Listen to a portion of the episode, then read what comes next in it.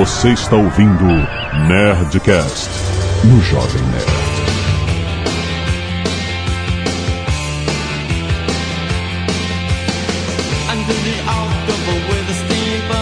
Anda lá da Landa Nerds! Aqui é Alexandre Antônio Jovem Nerd e ele as matou com o seu amor. Aqui é o Afonso Solano e a ficção é a verdade dentro da mentira. Essa frase é do Stephen King ou do Rei dos Escritores? É de um rei, vamos botar assim. É Eduardo Spor e tac. Eu sou o Nick Ellis e o Nice Guy e além das luzes só existe a escuridão. Aqui é Azagal e Stephen King perdeu uma excelente oportunidade de ficar calado. Sabia! Ah, ele não. também tá falando de Lost. Muito bem, nerds! Estamos aqui com os nossos queridos amigos para finalmente fazer um Nerdcast muito pedido há muitos anos sobre Stephen King. Outro dia me, me corrigiram, é Stephen, né? Stephen. Stephen King. Stephen? Exatamente, o, o rei dos escritores de terror. Tá bem. Com muitos sucessos literários, muitos sucessos no cinema também. Se você não leu, provavelmente você já viu algum filme inspirado na obra de Stephen King. Então vamos conversar sobre ele depois do e-mail. Canelada.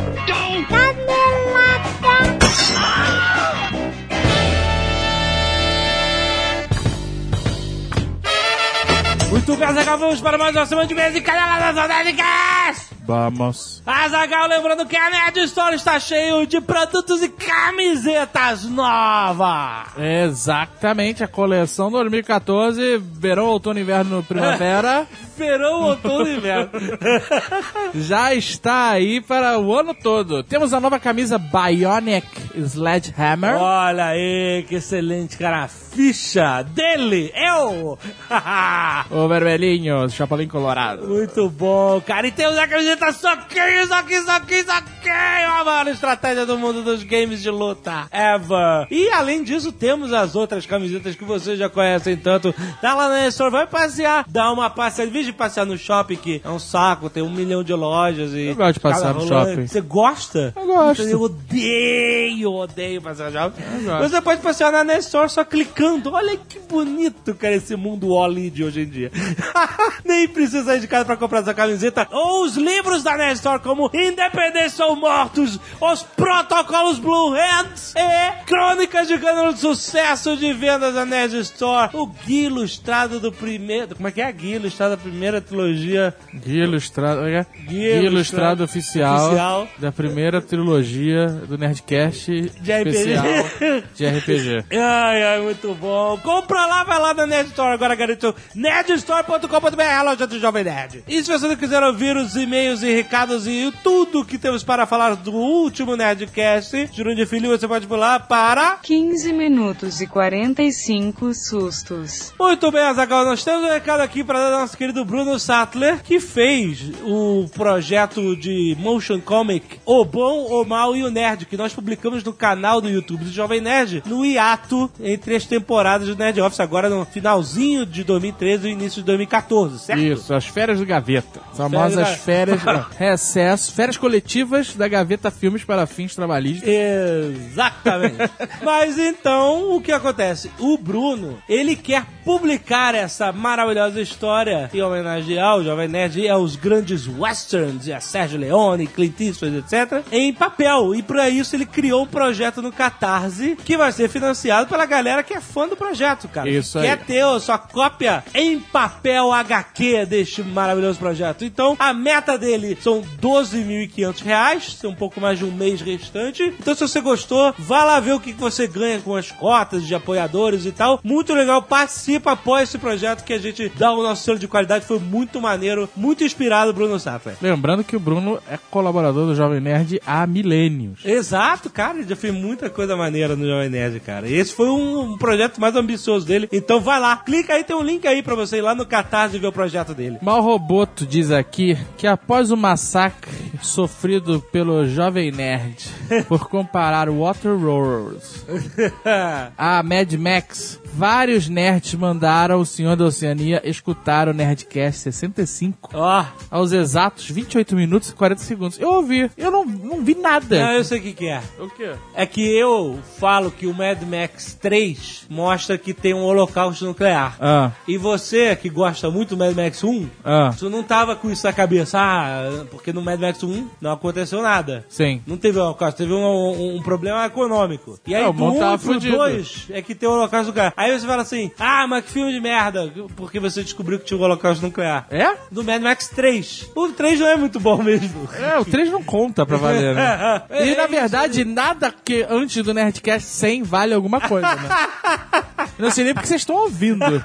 Vários nerds cacete de agulha doando sangue Agora, agora sim. Melhorou, hein? Eu Melhorou. acho que agora foi o nosso recorde. É, exatamente. Tem um, dois, três, quatro, cinco, seis, sete, oito, nove, onze. 11, olha Onze aí. doadores que estão aí ajudando pessoas, seres humanos. Victor Hugo Alexandre, Cauê Mendes de Freitas, Leopoldo Munhoz Serra com os bichos do curso de tecnologia que foi um trote solidário, que legal. Trote solidário, a galera foi doar sangue. Tuana Mesquita, Eric L, Victor Hugo, Guilherme Silva, Henrique Mazal, Wanderson Fukushig, Olavo Montenegro, Adria Barbosa e Rodrigo Freitas Siriane. Muito obrigado por terem salvado a vida dessa semana. Vocês doaram sangue. E se você não doou ainda, doe sangue. Mande a foto pro Jovem Nerd aqui de você doando sangue pra você fazer parte do nosso Nerd Escassez de Agulha. Muito bom. Muito legal. Artes dos fãs, aquilo, aquela coisa de sempre, né? Vocês sabem. Algumas muito boas, algumas, né? Mais ou menos. Algumas bem ruins, pra falar a verdade. Ai, e alguma é muito boa. Eu já falei das boas. As primeiras. É, é, exato. Então, hoje nós vamos destacar, que não dá pra ler todas, vamos destacar um mix do Coringa com Ozob feito por Rodrigo Widman. Widman. Muito bom. Além disso, temos um Jovem Nerd feito por Maicon R. Muito bom o Jovem Nerd de Alápis. Verdade, será que foi a lápis mesmo? todos Ele só aplicou filtro de Photoshop. Não, não, bo- será? Não, ele eu não sei, eu só tô fez. aqui pra deixar a dúvida. Continue mandando suas artes dos fãs, nós gostamos de todas, mesmo que elas sejam mal feitas. Muito bom. Vários vídeos enviados, você pode vê-los aí no post. A tábua no Revida, que disseram que é um, é um filme do Bruce Lee, que deu origem a essa história aí. Ah, o tijolo no Revida? Tijolo no Revida é referência ao filme do Bruce Lee. Olha que legal. Tábua não revida. Muito bom, muito bom. E tem aí 10 momentos esquisitos do Howard Duck. Ela- Excelente. Diego de Souza Teixeira, 26 anos, analista de suporte de TI, Itapevi, São Paulo. Gostaria de agradecer e parabenizar por todo o sucesso de vocês. Eu escrevo para falar de algumas cenas de Braddock, Olha aí. que abrange uma série de filmes de testosterona do Chuck Norris, que se pararmos pra ver são uma droga, mas nós amamos. Certo. Segunda polêmica que o Azagal iniciou no final do Nerdcast 405, falando que Comando Delta é uma merda, e é mesmo, tenho na minha mente uma cena que marcou de Braddock 2. Ok. Na cena que o General Yin captura o comandante Braddock, o Chuck Norris, eles deixam uma ratazana maior do que um gato dentro de um saco e logo em seguida esse saco é colocado na cabeça do Chuck Norris. Enquanto o soldado se debate, vemos o sangue descer pelo pescoço. Quando o saco é retirado, constatamos que Braddock matou o rato com os próprios dentes. Sem contar ainda a cena em Braddock 3 que Norris estoura a TV com o Roundhouse Kick. Essa é famosíssima. É, virou um memezinho. Eles botam qualquer coisa hoje em dia naquela TV, qualquer pessoa chata, e eles dão. Ele dá o Roundhouse Kick. Mas só pra polemizar e botar o medo em você, Azagal. Não tenho medo. Turma de olhos abertos, porque você sabe que um dos únicos, se não o único, que deu uma surra em Norris já não está mais entre nós, que é o mestre Bruce Lee, que era mestre dele, exato. E que rende mais uma porrada de filmes toscos, mas nós gostamos. Mas que seja, se passar Braddock na TV, eu paro tudo pra assistir. Mesmo que seja só pra rir e lembrar como isso me fazer feliz.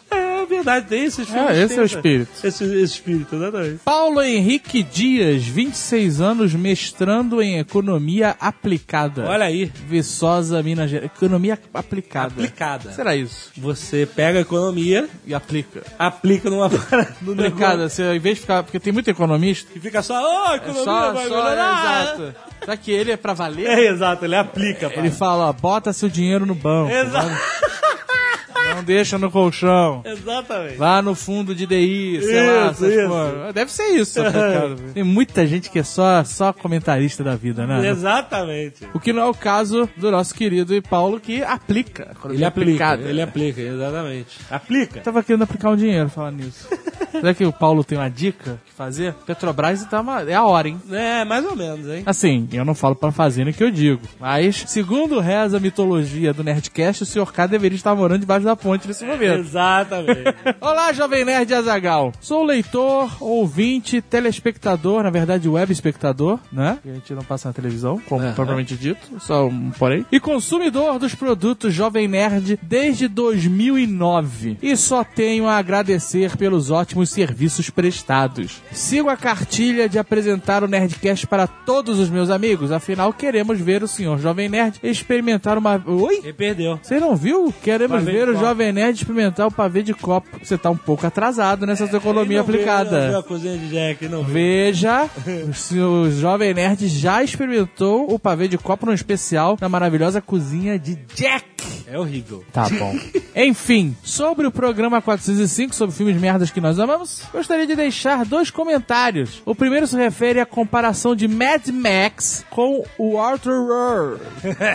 Acalme-se, senhor da Oceania, diz ele. Acredito que o senhor Jovem Nerd, cara formal, foi muito infeliz em seu comentário. Ah, vá pro mato. Não podemos colocar Mad Max e Roar na mesma categoria. Creio que, na verdade, ele quis dizer que considera Mad Max como um gênero à parte e alguns filmes podem compor esse gênero, mas sem ter a mesma categoria que o filme original. Ah, peraí, ele, ele tá achando que categoria é qualidade. Eu acho que sim. É isso? Negócio de, tu, me- tu começou a me assustar esse negócio de economia aplicada. Ele, usou aqui o termo categoria como qualidade. Filme não pode ter a mesma qualidade que o original. Mas tudo bem, vai lá aí. Ele fala, ah, não, isso aí é um negócio de categoria, ser isso, né? Exato, entendeu? E sim, World of Words é um filme de merda.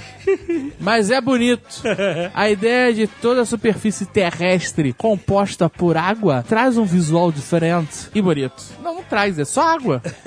É uma piscina gigante, você sabe. Outro ponto bonito. A única coisa bonita é aquela cabecinha, sabe? Aquela menina cabecinha. Teu corpo, a cabeça desproporcional pro tamanho do corpo. Outro ponto bonito é ver a humanidade como um ser errante no vasto universo de água. Pontos e ideias bonitas. Ele gosta da palavra bonita. Pontos e ideias bonitas de um filme de merda. Segundo, o segundo ponto, ele repete ponto e, e bonito. Muito. Segundo tópico, vamos ajudar você. E a principal motivação para eu vir deste e-mail é que acredito que vocês deixaram dois filmes que considero o melhor dos piores, ou o supra-sumo da merda. Caraca, supra-sumo da merda deve ser muito ruim. De fora da lista. São eles: Tremors, O Ataque dos Vermes Malditos Ó, esse do Kevin Bacon. e Os Deuses Devem Estar Loucos. Esse filme é muito doido. Ah, cara, esse filme não é bom, cara. Não é bom. Não, mas é essa que é a ideia. Mas não, não é- é... bom o filme. Mas não é legal também. não, é engraçadinho. O cara fica correndo em câmera. Agora é aceleradinha. Ah, meu pai vai adorar. Uma das curiosidades é que essas duas pérolas tiveram três continuações cada. Nossa. Ou seja, os estúdios espremeram a merda ao máximo, já dizia Bear Grylls. Igor André, 30 anos, professor de História, Cabo Frio, Rio de Janeiro. O tema Nerdcast 405, filme é uma merda, mas eu gosto, me foi particularmente oportuno porque essa semana passou a sessão da tarde um filme que pra mim encarna perfeitamente esse conceito. Trata-se de Top Gun Ases Indomáveis. Verdade, é verdade. Top Gun total. que inclusive foi citado, se bem que me lembro, no Nerdcast sobre regra dos 15 anos. O filme não foi mencionado no último Nerdcast, assim como tantos outros, e não valeria esse e-mail se não fosse por um detalhe que julgo interessante ser observado. O verdadeiro vilão do filme é o Maverick, protagonista interpretado pelo Tom Cruise. O suposto herói é, na verdade, um merdeiro de primeira categoria. Já na primeira sequência, ele se preocupa mais em escrotizar o caça inimigo do que ajudar o outro piloto americano que passar por uma crise de ansiedade foda, digna de Azagal na academia, por quase ter sido abatido segundos antes. O filme continua com o Maverick, seu copiloto Goose, sendo enviados para o curso de Top Gun, no lugar do piloto que desistiu por conta da crise. Uma vez no curso, Maverick se dedica exclusivamente a cantar a instrutora, Kelly Gillis, não procure no Google, pra dar rasantes em torres de comando, abandonar companheiros de voo para tentar abater aviões dos oficiais superiores em combates simulados, desobedecendo ordens, sugerindo manobras show-off que colocariam em risco a segurança de seu melhor amigo e a própria para impressionar a instrutora de dentes amarelos, entre outros. é repreendido constantemente por Goose, diz que não vai acontecer de novo, só pra na próxima cena fazer uma merda pior. Ou seja, é um babaca. É um babaca. É um babaca com um selo estourado. o Val Kilmer, que é supostamente o vilão, o fodão, o rival invejoso, na verdade passa o filme inteiro tentando chamar atenção para as atitudes inconsequentes de Maverick. Inclusive dizendo que ele não era obrigado a gostar dos companheiros de voo, mas que lá em cima todos eram do mesmo time e ele tinha razão. É verdade. É verdade, cara. As atitudes irresponsáveis do protagonista são justificadas como uma tentativa de provar que seu pai era um ótimo piloto que fora injustiçado. O que é totalmente caído sem sentido nenhum. Abre aspas. Faço merda pra provar que meu pai não fez merda. Porra! Por fim, no combate final, For Real, ele é escalado para dar suporte a contragosto de outros pilotos e quando é enviado, ameaça desistir no meio da batalha, mudando de ideia somente depois de ouvir a voz do seu amigo morto. O que, obviamente, se trata de um caso de esquizofrenia. Portanto, fica a sugestão assistir novamente Top Gun sob essa ótica. Esse filme é uma merda, mas é bom. É, é isso aí. Excelente, cara.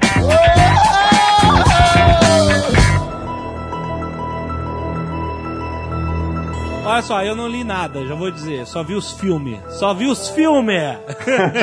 Fala o primeiro filme que você viu do Stephen King, O Alexandre. primeiro Você- filme... não tem como saber. Não tem como saber. Talvez seja iluminado. Porque são sei. tantos filmes que. Eu te digo, eu digo qual foi que vocês viram primeiro, porque não tem o que dizer. Passava na Globo quando a gente tava, era criancinha, que era a hora da Zona Morta. Tenho certeza que foi o primeiro filme que todo mundo viu aqui. A Hora da Zona Morta é aquele do- das criancinhas? A Zona Morta é o com Christopher Walken. Cara, esse é que- fantástico. Que ele sofre um acidente, fica em coma durante um bom tempo. Quando ele acorda, ele descobre que ele desenvolveu a habilidade de, ao tocar uma pessoa ou um objeto que tenha pertencido a uma pessoa, ele consegue ver parte do passado e parte do futuro também. Uma espécie de clarividência. Ó. Portador aí? do toque, né? Como o pessoal fala. Exato. É o toque Até de que ele- merdas, né? Exato, o fardo é- fa- faz isso aí, porque ele acaba, digamos assim, descobrindo algo muito ruim que vai acontecer por conta de uma pessoa que ele entra em contato e ele tem que decidir se ele vai fazer alguma coisa, se ele não vai fazer alguma coisa, porque pesa nele como uma maldição. O Bruce Willis tem esse poder no Unbreakable. É, é, sim, sim, de certa maneira. É ele curto, vê né? o passado, é. Aquela cena da estação, que ele fica tocando as pessoas, é bem maneira aquela cena. Mas esse filme, esse- ele, ele é baseado no, no livro Zona Morta, né? Se na hora dá, é aquela coisa dos anos 80 que tinha mania de botar na hora, Não, dá na frente tem de muito tudo. filme é. na hora. É, do- o nome do livro é Zona Morta, né, Nick? Exatamente, The Dead Zone, Dead Zona Zone. Morta, e o livro é fantástico, assim, o filme também é livro muito é foda. bom. É, o filme Christopher Walken, Martin Sheen, tem uma galera muito boa no filme também. Teve uma série também de televisão. Teve uma série posterior, né? Posterior, isso. Pois é, uma série do XN, eu acho, se não me engano. Não era ruim, não, mas meio que caiu naquela coisa. Virou uma espécie de monk genérico, saca? Todo episódio ele encostava. Eu pego o pente dessa mulher aqui. Ih, olha só, vamos descobrir quem matou a mulher do pente, sabe? Aí tem todo o crime, assim, toda hora. Mas sim, o livro é muito bom, o Nick bem falou. Muito É foda, legal. livro simples, né? Até legal a gente falar sobre isso, que o livro é simples, como o Afonso falou, ele, mas é um livro grande, né, cara? Um livro É. volumoso e tal. E eu acho que é um pouco emblemático esse livro para a escrita do Stephen King, porque ele tem é, o que muitas pessoas chamam de enrolação, entre aspas, né? Talvez justamente que faça do Stephen, Stephen ou do King o que a gente chama do rei, rei do terror. Errou todas. Steven, Steven. com Ah, V. tá, tá. Imagina um V. Steven! Exato, exato. Porque é uma coisa que é, que a gente sempre fala, né? Que o terror, o horror, como a galera fala, na verdade ela depende muito, não do monstro em si, mas da reação da vítima, né? Então, por exemplo, se eu tiver uma porrada de zumbi e não tiver ninguém pra assustar, os zumbis vão ficar lá pra lado pro outro. O é lobisomem verdade. vai correr pra um lado, correr pro outro, o fantasma vai ficar. Então, a- o terror tem isso. Então, quando é, a técnica, a grande técnica, né? Que é o que separa a galera que gosta desse escritor dos outros, é a coisa que talvez o nosso amigo Lovecraft ou Lovercraft também descobriu, que era é, desenvolver durante grande parte da narrativa dele o personagem humano, né? Então, É, é, geralmente né, nos livros do, do- desse autor, né? Mais uma vez, o sobrenatural ele só aparece no final do livro, né? No finalzinho do livro. Aí muita gente Exatamente. pensa, porra, que saco, vou esperar até o final, não sei o quê, mas no resto do livro o cara tá desenvolvendo as relações dos personagens, tá colocando até mesmo colocar relações íntimas de um casal, e você daqui a Claro. pouco sabe tudo sobre os caras, sabe até a vida sexual dos caras. Então aí quando o sobrenatural surge, você, puta que pariu, meu irmão. Não é nas primeiras 15 páginas que tem o susto, não, cara. É durante, sei lá, 300 páginas, a única coisa que você vai ter é de repente uma, um barulho no escritório que pode acontecer com qualquer pessoa tal. E aí quando tu vê o sobrenatural, aí tu fala, porra, caralho, é a tua reação, né? Você sabe como é que a mente do cara, do personagem funciona. Por isso que ele é o mestre terror e por isso que muita gente também não gosta do cara. né? mas dentro desse perspectiva é bom considerar dessa forma. Eu posso fazer uma sugestão? Pode. Se a gente chamar ele de Edwin. Não, é o nome, nome do Steven, meio. É, Stephen Edwin King. Se chamar ele de Edwin, não vai ter erro. Eu vou O Ed, chamar ele de Mr. King. Então. Mas aí você pode confundir e chamar de Don King. E aí? aí complicou, né? Mas. Here's Johnny. Dudu, ele nunca pensou nele mesmo como um autor de livros de terror. Inclusive, ele lançou uma, uma coleção de contos chamada Different Seasons, que é, é muito foda, que, que deu origem a três filmes maravilhosos, que é o Shawshank Redemption, né, o Sonho de Liberdade, o Apt Pupil, que é o Aprendiz, que é um, um livro... esse livro é fantástico. Pô, esse, esse Pois é. livro, esse filme é um filme pouco conhecido, o livro menos ainda, né? E é excelente. Pois é, cara, com o Ian McKellen faz um nazistaço lá sinistro. Nazistaço. Acho que eu não ouvi isso É pela quase um estado nazista, né? e tem um outro, outro conto, tem um, um outro quarto que ninguém lembra, mas tem o, o terceiro conto é o Stand By Me, que virou Conta Comigo, que é um, É. um conto autobiográfico, cara, incrível. Você vê, conto- você tem Stephen King pra todo mundo, né, cara? Pra todos os gostos. o cara, é, é, assim, você pergunta, você já viu um filme de Stephen King? Todo mundo já viu. Já viu algum, pelo menos, Né? pô. É, Todo mundo já viu. É, não só, não só é, já viu, Azagal, como muitas ve- vezes o cara já viu e não sabe que é Stephen King, né? Eu já tive uma situação que eu até tava na mesa de bar há alguns anos, né, na faculdade, com um cara que tava falando que odiava o Stephen King. Ah, odeio, não sei o que, caralho. Daqui a pouco muda a conversa, uma hora depois o cara tá falando de, ah, o melhor filme que eu vi foi O Sonho de Liberdade. Eu falei, cara, tu é um babaca. Cara, é, Tá é, entendendo? Porque, exatamente assim, ah, Dudu. e agora eu vou falar uma coisa que, que, que os, os haters da Franklin vão me odiar pra sempre, mas eu te digo o seguinte, eu sou fã do cara e digo que ele, se ele... É, é engraçado que as pessoas são, às vezes, julgadas, né, pelas obras, é, vamos dizer assim, aquele... Não vou dizer erros, mas aquelas obras é, menores dos caras. Eu não, Não, acho... eu acho que todo mundo é julgado pelos seus erros. É assim que a gente tem que julgar as pessoas. Mas onde eu quero chegar é o seguinte: se o Stephen King não escrevesse terror, se o Stephen King só tivesse escrito, por exemplo, Um Sonho de Liberdade, é, Conta Comigo, A Espera de um Milagre, só tivesse escrito isso, o cara,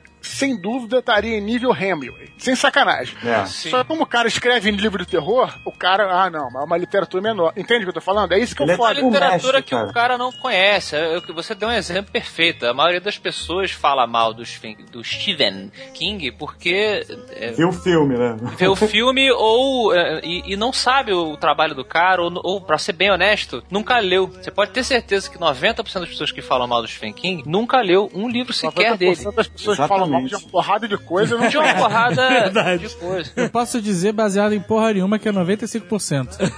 Cara, tem uma história muito engraçada que o Stephen King tava no supermercado, é, uma vez, aí veio uma velhinha falar com ele, ah, você é o Stephen King, aquele escritor de terror, né? Eu falei, é, eu sou, mas, pô, eu sou escritor, não sou escritor de terror. Ah, não, mas eu não leio nada que você escreve, não, mas eu respeito o seu direito, você tem o direito de escrever o que você quiser. Mas eu gosto de coisas boas, genuínas, tipo um sonho de liberdade. Ah, é sempre assim. Aí ele falou, não, mas foi eu que escrevi esse livro. Ela falou, não, você escreveu nada disso não, e saiu andando. Aí ele ficou, porra, cara. Caraca, a velha entrou em denial. Aí ele conta isso numa entrevista é engraçado pra cacete, cara, cara. Ele falando, pô, ele, tipo, a mulher não acreditou que eu tinha escrito o livro, que ela tanto gostava. cara. Agora, preconceitos à parte, ele é um cara bizarro, né? Totalmente. a cara engraçada, né? Os olhinhos tem apertadinhos. Tiny eyes, tiny eyes. Escritores são bizarros, né, Odeio? Sim. Escritores são bizarros. Eu não conheço um normal. Talvez o Paulo Coelho.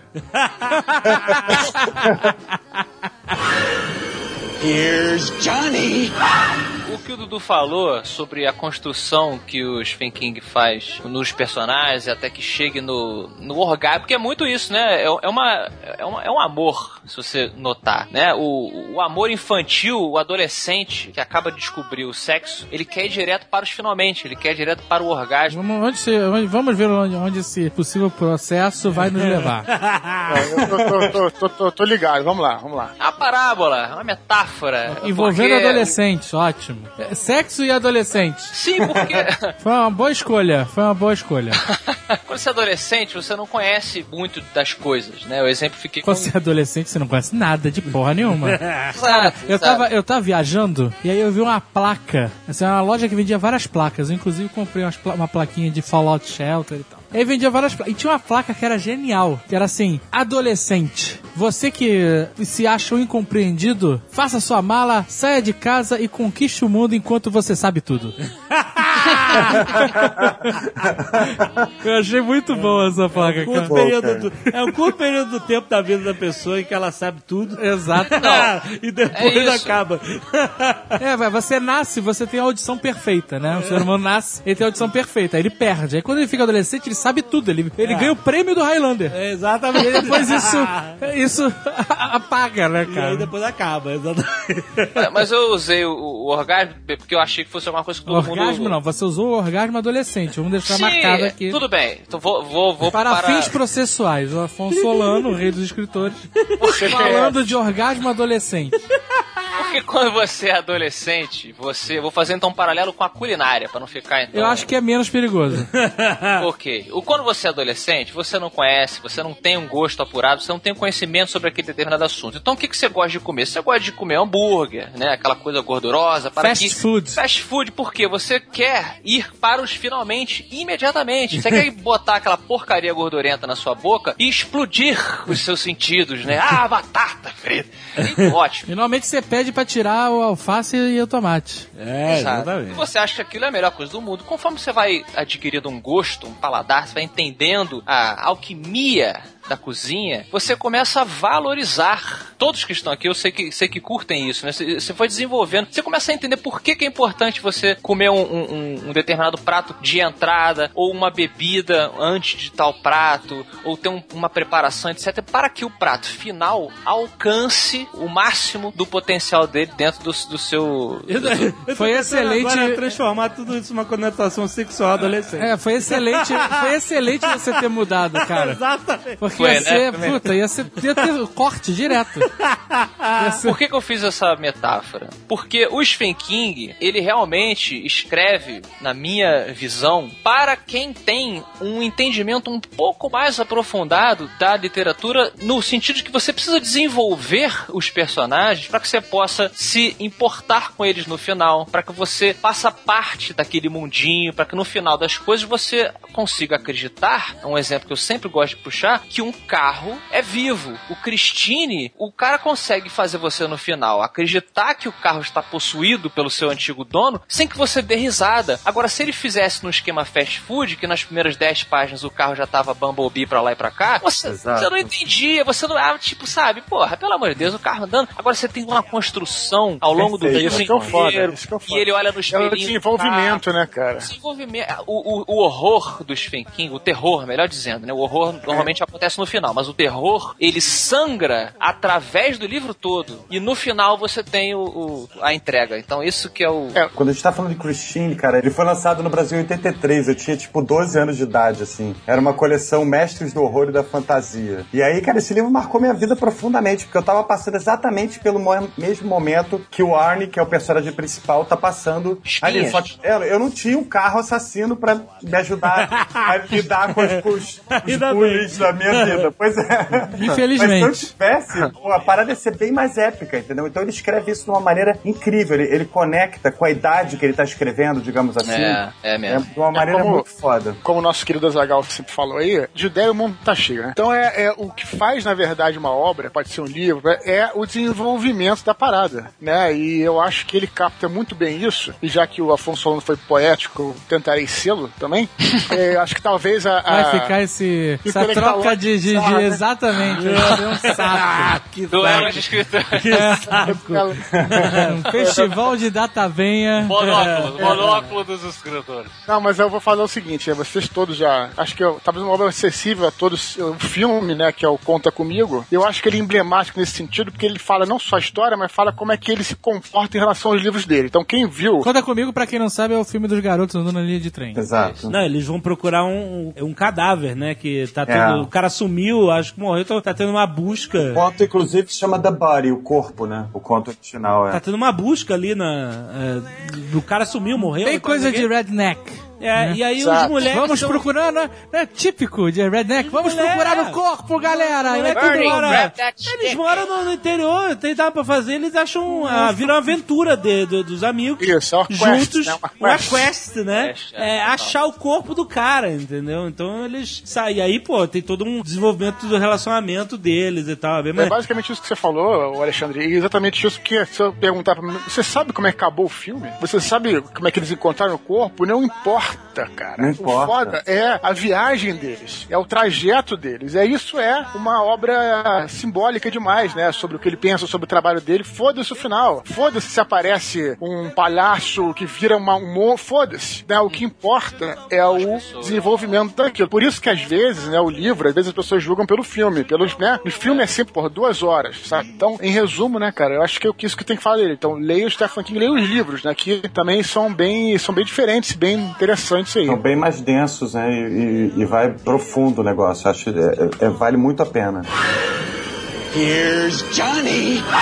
Era um casal, né? A Tabata e o Steven. Tinham dois filhos e eles moravam no trailer, cara. Tão fudidaços, assim. O, o- professor o de inglês, né? Professor de inglês, exatamente. Ralava pra caramba. Exatamente que nem o pai do, do Danny no Iluminado. Ele era professor de inglês, né? De segundo grau, assim. E aí, é, ele tava escrevendo um, um conto e aí, um, um livro, que, um manuscrito, que era o Carrie, e ele achou que aquilo tava uma merda e jogou aquilo no lixo. E aí a Tabata foi lá e achou aquele manuscrito, leu e falou, cara, você tem que terminar isso aqui, tem que lançar. E aí eles venderam aquilo, se não me engano, por 200 mil dólares, que foi isso, né, Dudu? Ele recebeu um adiantamento pelo carry de 2.500 dólares. É, era isso, é. É, Era pouco, mas que fazia diferença pros caras na época. Foi isso que eu E depois, quando o livro vendeu pra valer, aí ele ganhou 400 mil dólares. Bom, muito bom. Exatamente. E aí virou o filme, né, com a Cissy Space, que é aquele filme sinistro do Brian De Palma, que marcou pra, pra, bem, foi meu primeiro contato, assim, que eu tive com o Stephen King, foi o, o filme, Carrie. Não sei vocês, assim. O, o Carrie, ela, ela é o que? A menina que tem poderes, é isso. Evil. É. Mas a- ela é Firestar. Ela fica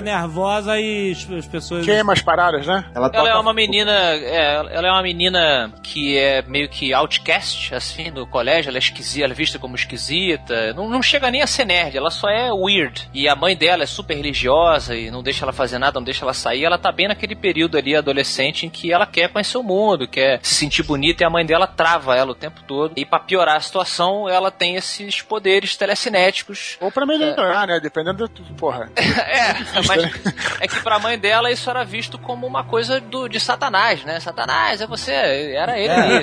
E aí as amigas dela no- no- na escola fazem uma sacanagem com ela, que é botar ela no, no palco, assim, fingindo que ela é a rainha do baile lá. E aí ela sobe lá e tasca um, um barril de, de sangue Mas eu vou dela. te falar, cara. Essa, essa galera era, era bullying internacional, cara. Os caras tinham um CEO de bullying, cara. Sangue de porco da Porra, garota. né? cara. Os caras fizeram, tiveram um plano de board. O que a gente vai fazer? Esse planejamento é levar ela para o palco Tinha como rainha. Tinha orçamento, tinha tudo. Porra, nós temos qual a verba para o barril de sangue de porco? Caralho, meu irmão. Esse filme foi refilmado agora, né? Em 2013, não foi? Foi com a menina Pois do, é. do Kick-Ass, não é? Isso. Tinha- Teve um viral legal desse filme na, nas Pô, internets. a marketing guerrilha é espetacular. Vocês viram isso? Da- Pra, pra anunciar esse filme novo? Viu o marketing, mas não viu o filme. Não, caralho. É, pois é. Funcionou bem, né? Funcionou Ele- bem. eles montaram uma parede falsa numa, numa cafeteria lá. Um, Ah, sim. E o cara com um colete e um cabo, né? E a garota. E tudo tava montado pra que parecesse que ela tivesse poder telecinético, né? Ela, ela fica puta e aí começa a tremer tudo. E ela, no fim, ela empurra o cara na parede. O cara cola na parede, sobe, ele tá sendo puxado pelo cabo, né? Mas as mesas se movimentam. As mesas se né? movimentam e as pessoas em volta, cara. É muito bom, elas não estão acreditando que elas estão vendo, cara. É É, muito maneiro. bom isso mesmo. É muito maneira a ideia. Here's Johnny. Ele é um cara que critica muito é, a figura puritana, a figura que julga, né? Isso pode ser através de. Não, um- peraí, peraí. Eu- Eu julgo e não sou puritano. Aí não. É um cara que às vezes quer, de repente, ter uma vida mais né, é, liberal, mas ele fica preso naqueles valores e fica julgando as pessoas. Isso muitas vezes tem a ver com alguns pastores religiosos, né? Líderes religiosos. Não, porque ele coloca especificamente pastor, porque ele tá dentro da realidade do Maine, né? Que é a realidade lá Sim. do estado angeliné. Mas isso não é porque é pastor, mas é porque pode ser qualquer cara que fica julgando, julgando e que. né, então, muitos desses caras são colocados como, talvez não vilões, mas como figuras negativas, né? Figuras que te atrasam, né? Figuras é, maléficas. Eu, eu diria que é, é porque assim, o, o, o Stephen, Stephen King, ele, pra mim, é, é realmente o meu autor favorito por conta disso, porque ele não enxerga necessariamente que a pessoa seja má, ele enxerga que a pessoa seja falha, desde o herói do livro dele, vamos botar bem entre aspas o herói, até o, entre aspas, vilão. Então, é- essa coisa que você tá falando das figuras hipócritas, que muitas vezes nos livros dele são sim colocadas em postos religiosos, é porque ele mostra que o cara, ele prega uma coisa, mas quando ele tá em casa, ele faz outra, entendeu? Ele é um, um sacana, ou ele rouba, ou ele tem é, falhas morais. Então isso é, na verdade, uma crítica, acredito que pessoal da criação dele, pelo que já vi de entrevistas e tudo mais, mas também uma forma dele analisar a própria América, que prega uma coisa A e faz hipocrisia, outra. né? Hipocrisia, É. né? Hipocrisia total, né? Por exemplo, até tem um caso emblemático do caso da do, do Zona Morta, inclusive, né? Que tem um cara que é até meio, meio bizarro. O cara começa, o personagem começa chutando um cachorro. E depois ele vai vender Bíblia, né? Então, quer dizer, é bem por aí, É né? isso, é isso aí. Aliás, chutar cachorro, maltratar, se- qualquer coisa de cachorro, no- pelo menos no cinema, é a marca do mal. É. O cara, ó, é, por isso não, o cara coloca. Por exemplo, o, o, A cena é exatamente essa. Cena é o exatamente T-1000, o essa. T-1000 tá procurando lá o John Connor. Aí você fala, puta, ele é um programado, ele é um robô e tal. Quando ele mata o cachorro, você vê que ele é mal. Ele é, ele é mal mesmo. Não é a programação, ele é evil. Você vê o Jack Bauer, o Jack Bauer nunca matou um cachorro. Nunca matou o cachorro. Existem limites morais. Exatamente. A não ser que seja o Cujo, né, cara? Pois é. Porra, olha aí, excelente Tão fonte. raivoso. Fala aí, Nick, fala da história do Cujo aí pra gente. Porra, cara, o Cujo é, é a vingança desse cachorro que foi chutado lá, cara. Cujo é um cachorro bad motherfucker, cara, que don't wanna mess with Cujo. E o livro é angustiante, cara, porque você fica naquela situação de estar refém do cachorro, né? Tem uma cena que, se não me engano, eles ficam dentro do carro. É, uma- é muito O livro todo, basicamente, é uma mãe com um filho que eles vão. Eu não lembro se eles vão levar o carro para concerto ou Exato, vão fazer é uma- é uma garagem. coisa. É, uma garagem e, o- e o mecânico não está. E aí o carro dela morre debaixo do sol lá no estacionamento do, do mecânico e ela tá com o filhinho dela que tem, tem asma, ele tem algum problema assim. Quando ela vai sair do carro para ir pra sombra de dentro do, do- lá do estabelecimento mecânico, tem um cachorro que tá com raiva. No começo do livro você vê que ele é mordido por um morcego, alguma coisa assim. É um São Exato. Bernardo, eu acho. E ele fica ensandecido. Então, esse livro não tem nada de paranormal. Ele, ele usa a genialidade da narrativa do King pra. é- Ele é todo. É meio que 12 homens, uma sentença. assim, Ele, ele gira em torno do carro. É a mulher com calor dentro do carro. Ela não pode nem abrir o vidro, porque o cachorro tenta entrar pra, pra matar eles. Vai chegar alguém, não vai chegar. O filho precisa de asma. Puta que pariu. É do caralho. O filme é muito bom também. E o livro é fantástico.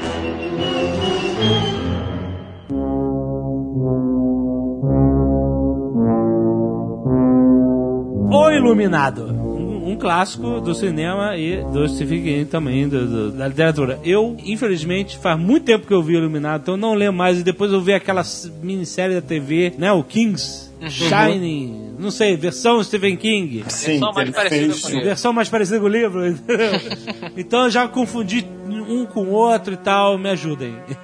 Talvez esse livro tenha sido um livro que, não sei se eu tô certo a falar isso, mas que talvez seja o livro mais pop dele, né? Porque, é, embora é, o sobrenatural, como todos os livros dele, só de fato apareça no final, talvez não vou dizer no começo, mas já no, no desenrolar do livro você começa a sentir coisas que não são sobrenaturais, mas são extremamente extremamente interessante, que é o suspense, né? Sim. Eu me lembro quando eu li o livro, é pouco diferente do filme, né? E, e um lance mais Pô, é legal bem do É bem do livro é, na né? verdade, a paranoia do cara pensar que tinha outras pessoas, outra pessoa dentro do hotel com eles, que podia ameaçar e tudo mais e tal. Então já era, desde o começo, um livro de suspense. Afonso Solano, sino, sinopse rapidinho. Tudo bem, nosso querido Jack, ele está passando por uma situação financeira não muito bacana. Tá com a esposa dele, que não, não trabalha, o filho dele. E era uma baranga também, né? Ela é a É, barata no filme ela é baranga. no filme. Olivia No Palito. Coitado. livro.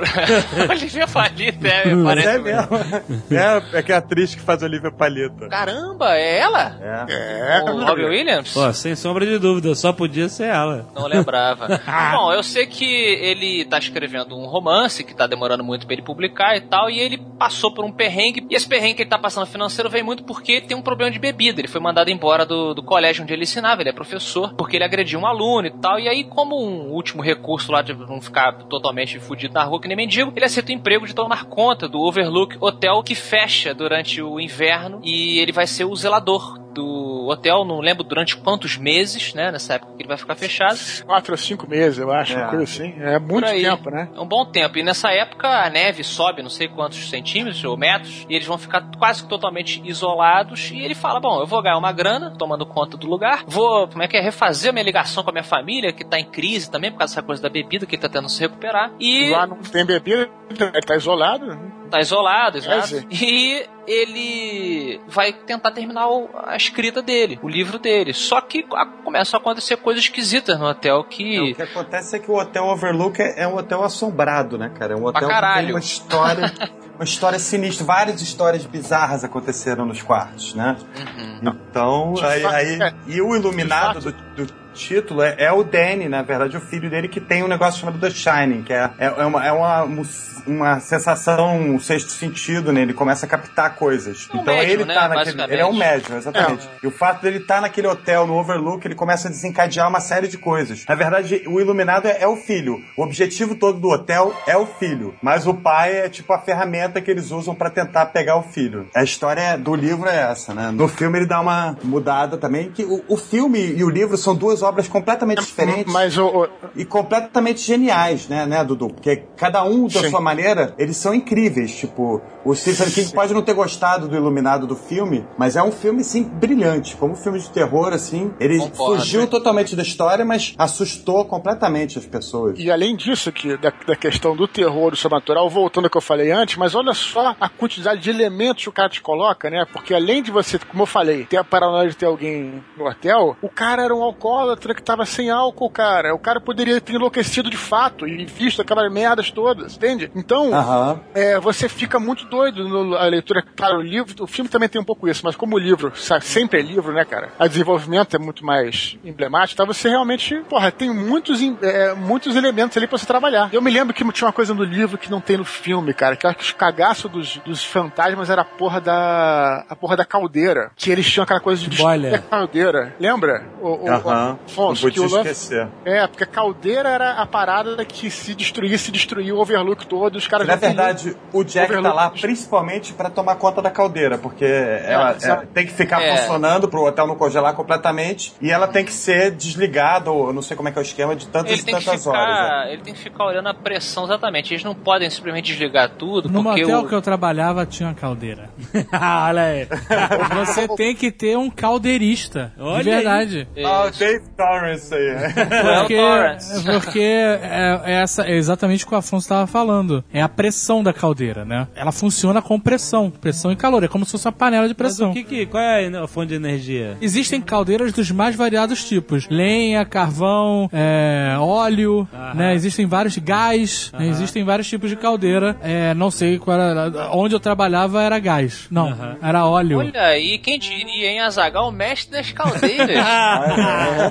Mas o título. E aí, e aí, realmente, esse é o perigo da caldeira. É a pressão subir demais e ela explodir. E aí é uma bomba, né, cara? É uma bomba, uma bomba. Uma foda, bomba né? que pode causar realmente muito dano. Nos navios antigos, eles todos têm caldeira. E o cara é o cara que fica ali. porra. Se aquela merda explodir, acabou o navio, né?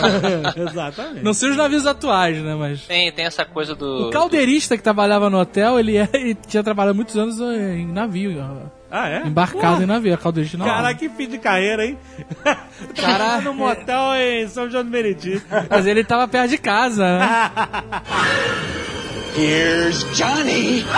O Iluminado, ele realmente é um filme que é difícil de você analisar como fã do Stephen King, porque eu concordo com o Stephen King que mudaram tanto que você fica com aquele nariz torto. Mas assim, ao mesmo tempo, o filme é fantástico. É, entendeu? cara, eu, também acho. É, é, eu- adaptação, tem É, que adaptar, fantástico. cara. Eu acho que Tem, acabou cara. ficando duas horas. Ele é inspirado, né? Você tem que entender que é, é muito mais inspirado do que uma adaptação mais próxima e tal. É, o final Posso, posso completamente falar os diferente. spoilers, não? Porque tem umas coisas Pode. bem pode. típicas. Pelo né? amor de Deus, cara. Lógico que No pode. livro, os fantasmas querem possuir o Jack pra ele matar o Danny. Porque se o Danny morrer ali, aí vai, tipo, o Danny vai se juntar aos outros fantasmas e vai, tipo, todo mundo vai ficar mais forte. No É filme. porque o Danny que era o fodão, né, cara? O, Exatamente. o fra- o fraco, o fraco era, o, era o Jack Torrance, né? O fraco, né? Jack Nicholson. Não, o Exato. Jack Torrance é o personagem. Eu sei, cara.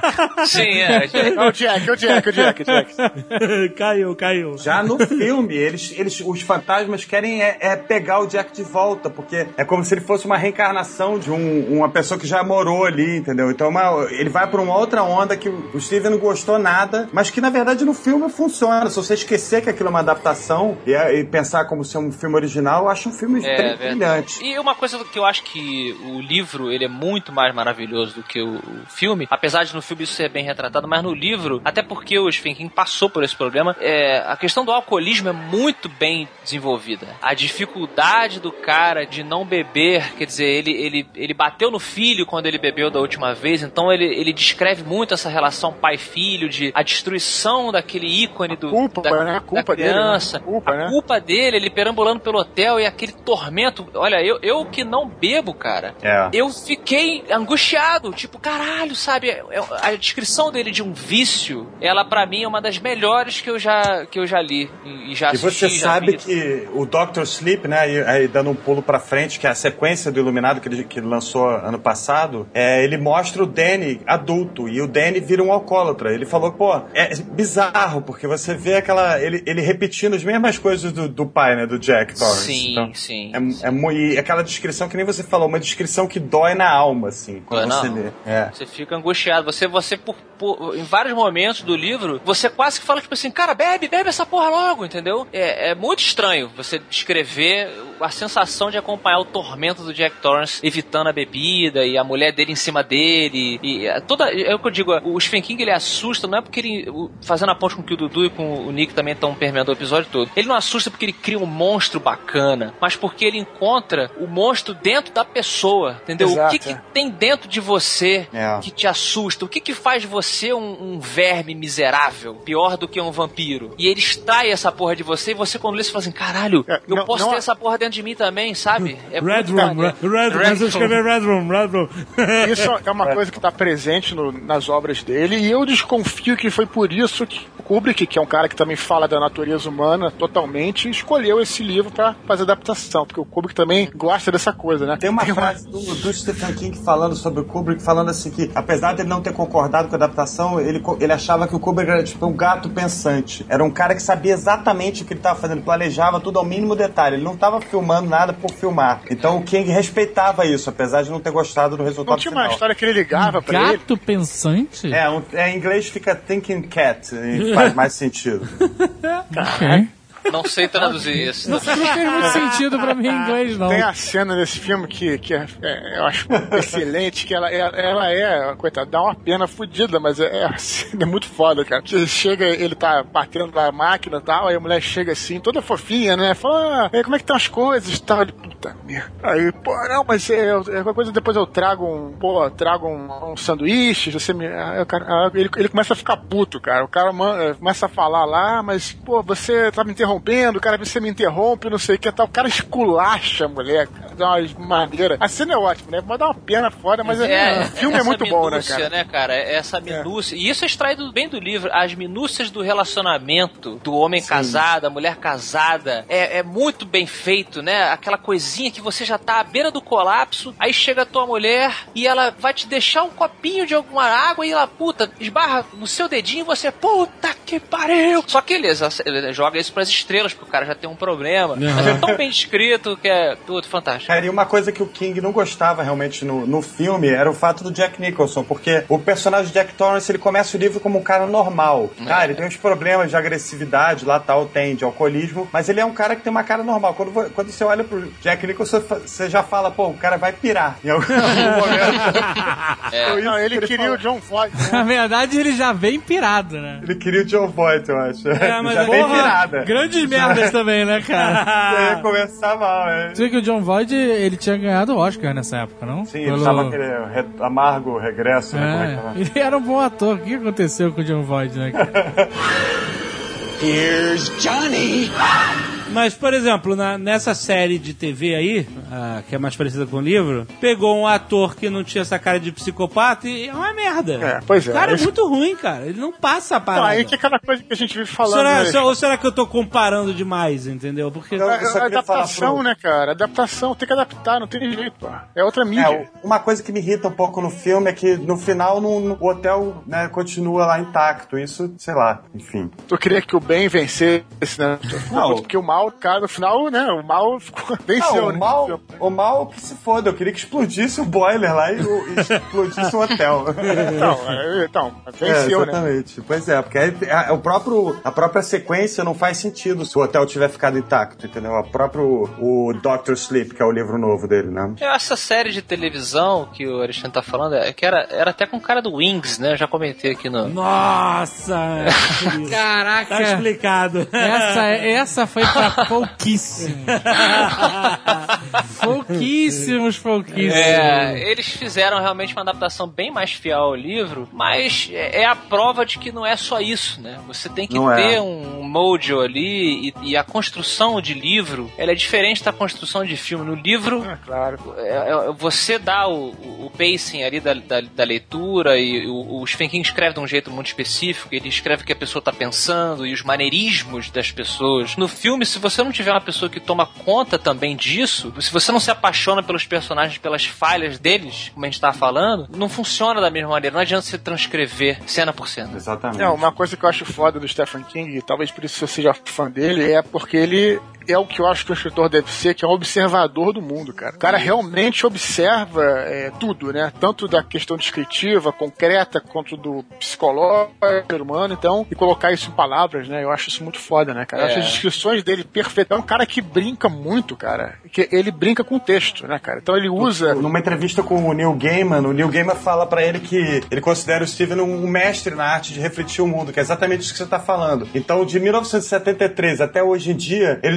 descreveu várias coisas, tipo a ascensão e queda do videocassete, do VHS, é, os iPads, a chegada do, do Google, os smartphones e tudo, tudo tá lá. Então, ele, ele descreve isso perfeitamente, que é tipo, é por causa disso que você se interessa justamente pelas tramas malucas, né? É, e, e como eu falei no início, a reação Fala de humana. produtos reais, né, que a gente realmente. Isso, isso é, É, maneiro. bota- é. é, isso. Sucrilhos, né? Sucrilhos, e vai. Né, o- bota naquele mundo, né? Você se encaixa naquele universo, porque é- ele, ele te traz aquilo pra, pra realidade, né? É incrível isso. Tem um livro dele que também é, é bem nesse, nesse, nesse nível, chama Desespero. Não sei se vocês já leram, né? Alguém de vocês já leu, mas é um, um livro que no finalzinho, é aquela coisa, tem a coisa sobrenatural. Mas no começo, né? Começa uma parada que é, chega um policial lá, malvado, e mata, não lembro quem era, o filho da mulher, e prende, não sei o quê. Aí o lance, tem uma, uma cena que estão os caras no cárcere, na prisão do, da cadeia, e a mulher com o filho que acabou de morrer, ou com a filha, não me lembro quem foi e tal. E aí tu imagina,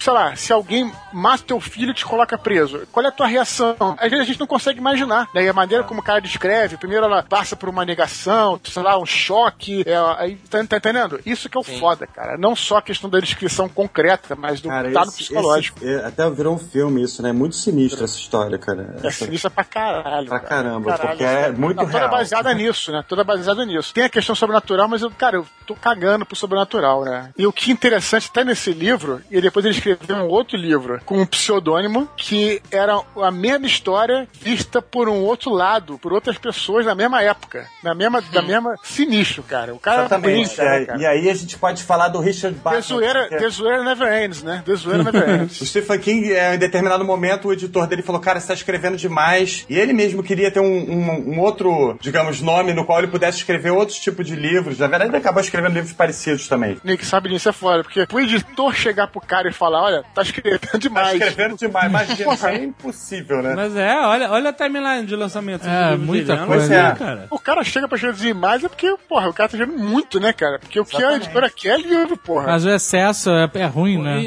em 87, três livros. Como o cara lança três livros no, no ano só, maluco? Pois é, ele, ele, nos últimos anos ele tem lançado dois. Às vezes três quando entra um Dark É Tower. muita loucura, cara. Pois é. Mas aí, nesse, voltando ao personagem Richard Bachman, que ele criou, é, diz, de- reza a lenda que ele tava lendo o livro do Donald D. S. Wesley, que é um autor que tem um pseudônimo chamado Richard Stark. E ele tava ouvindo uma banda chamada Bachman Turner Overdrive. Então ele juntou Richard Bachman. Ah, e aí ele lançou a- sete livros. Pois é. Que nem é que nem-. Doubtfire, assim. Exatamente. E aí, desses livros que ele lançou, cara, tem um que eu acho brilhante, que é um dos meus favoritos do Stephen King, que é o Thinner, que é o que. Puta que Puta, cara, que a, a, a, a cigana encosta no cara e aí fala, tu vai emagrecer. Vocês viram esse filme, cara? É muito. A maldição. A Maldição maldição. do Cigano, acho que no Brasil ficou. Tem um filme também resumindo: o cara ele é um. Acho que ele é advogado e ele tem pro- problema com peso. Ele é gordinho, nunca consegue emagrecer, já fez todos os tipos de dieta. E um dia ele tá voltando pra casa com a esposa, a esposa resolve fazer um favor sexual enquanto ele dirige e ele se distrai e acaba atropelando uma senhora. E essa senhora acaba sendo uma cigana que tava indo pra sei lá onde. Acho que ele não é advogado, não, mas ele tem um amigo que é juiz. Eles vão a tribunal, ele, ele matou, né, a senhora no- pelo carro, atropelou ela. E o, o amigo juiz libera ele. E aí ele fica todo feliz e tal, apesar de culpado. E aí o marido da cigana chega pra ele, encosta no nariz dele, sei lá, na bochecha e- fala pra ele assim: é, emagreça. E aí ele começa a emagrecer, meu irmão. O livro todo, mas assim, ele não para de emagrecer. É como se fosse realmente uma maldição. E aí é o desespero do cara tentando entender o que tá acontecendo e será que é verdade, será que não é, soluções, ele vai atrás do cigano e o cara fica Porra, tu sabe onde é que esse cigano vive? Seria tão melhor assim, cara. Toque do cigano, pelo amor de Deus. Cara, é é, o do cigano. Uma Ah, co- não. não vai ter consequências graves entendeu, no negócio. Não, não, aí, aí tu tem que, tem que ir até um certo ponto e parar. Cara, e um outro livro que o Richard Bachman, né, que o, que o Steven escreveu com esse nome, é o The Running Man, que foi transformado naquele filme trash dos anos 80 com o Schwarzenegger. Eu vi, eu vi esse filme recentemente. Sério, é muito bom. Pois é, esse É, filme pois é, é. é- é Até que- aquele que todo mundo adora odiar, né? É bom e ruim ao mesmo tempo. É, a- até, que, até que finalmente um, um leitor dele, né, foi lá buscar no ESPN, se eu não me engano, na biblioteca do Congresso, descobriu que o livro estava registrado com, sei lá, CPF lá, sei lá, qualquer coisa do Stephen King. Porra, foi Estragou, atrás. né? Ah, é? Era segredo mesmo? Aí Ninguém... o Stephen É. King chegou e falou, ligou pro fã, falou só, cara, tá liberado aí, pode ir aos jornais e fazer o que se quiser e tal. Ele achou maneiro, riu pra caramba e, segundo ele, é, o, o Richard Bachman, né, morreu do câncer do pseudônimo.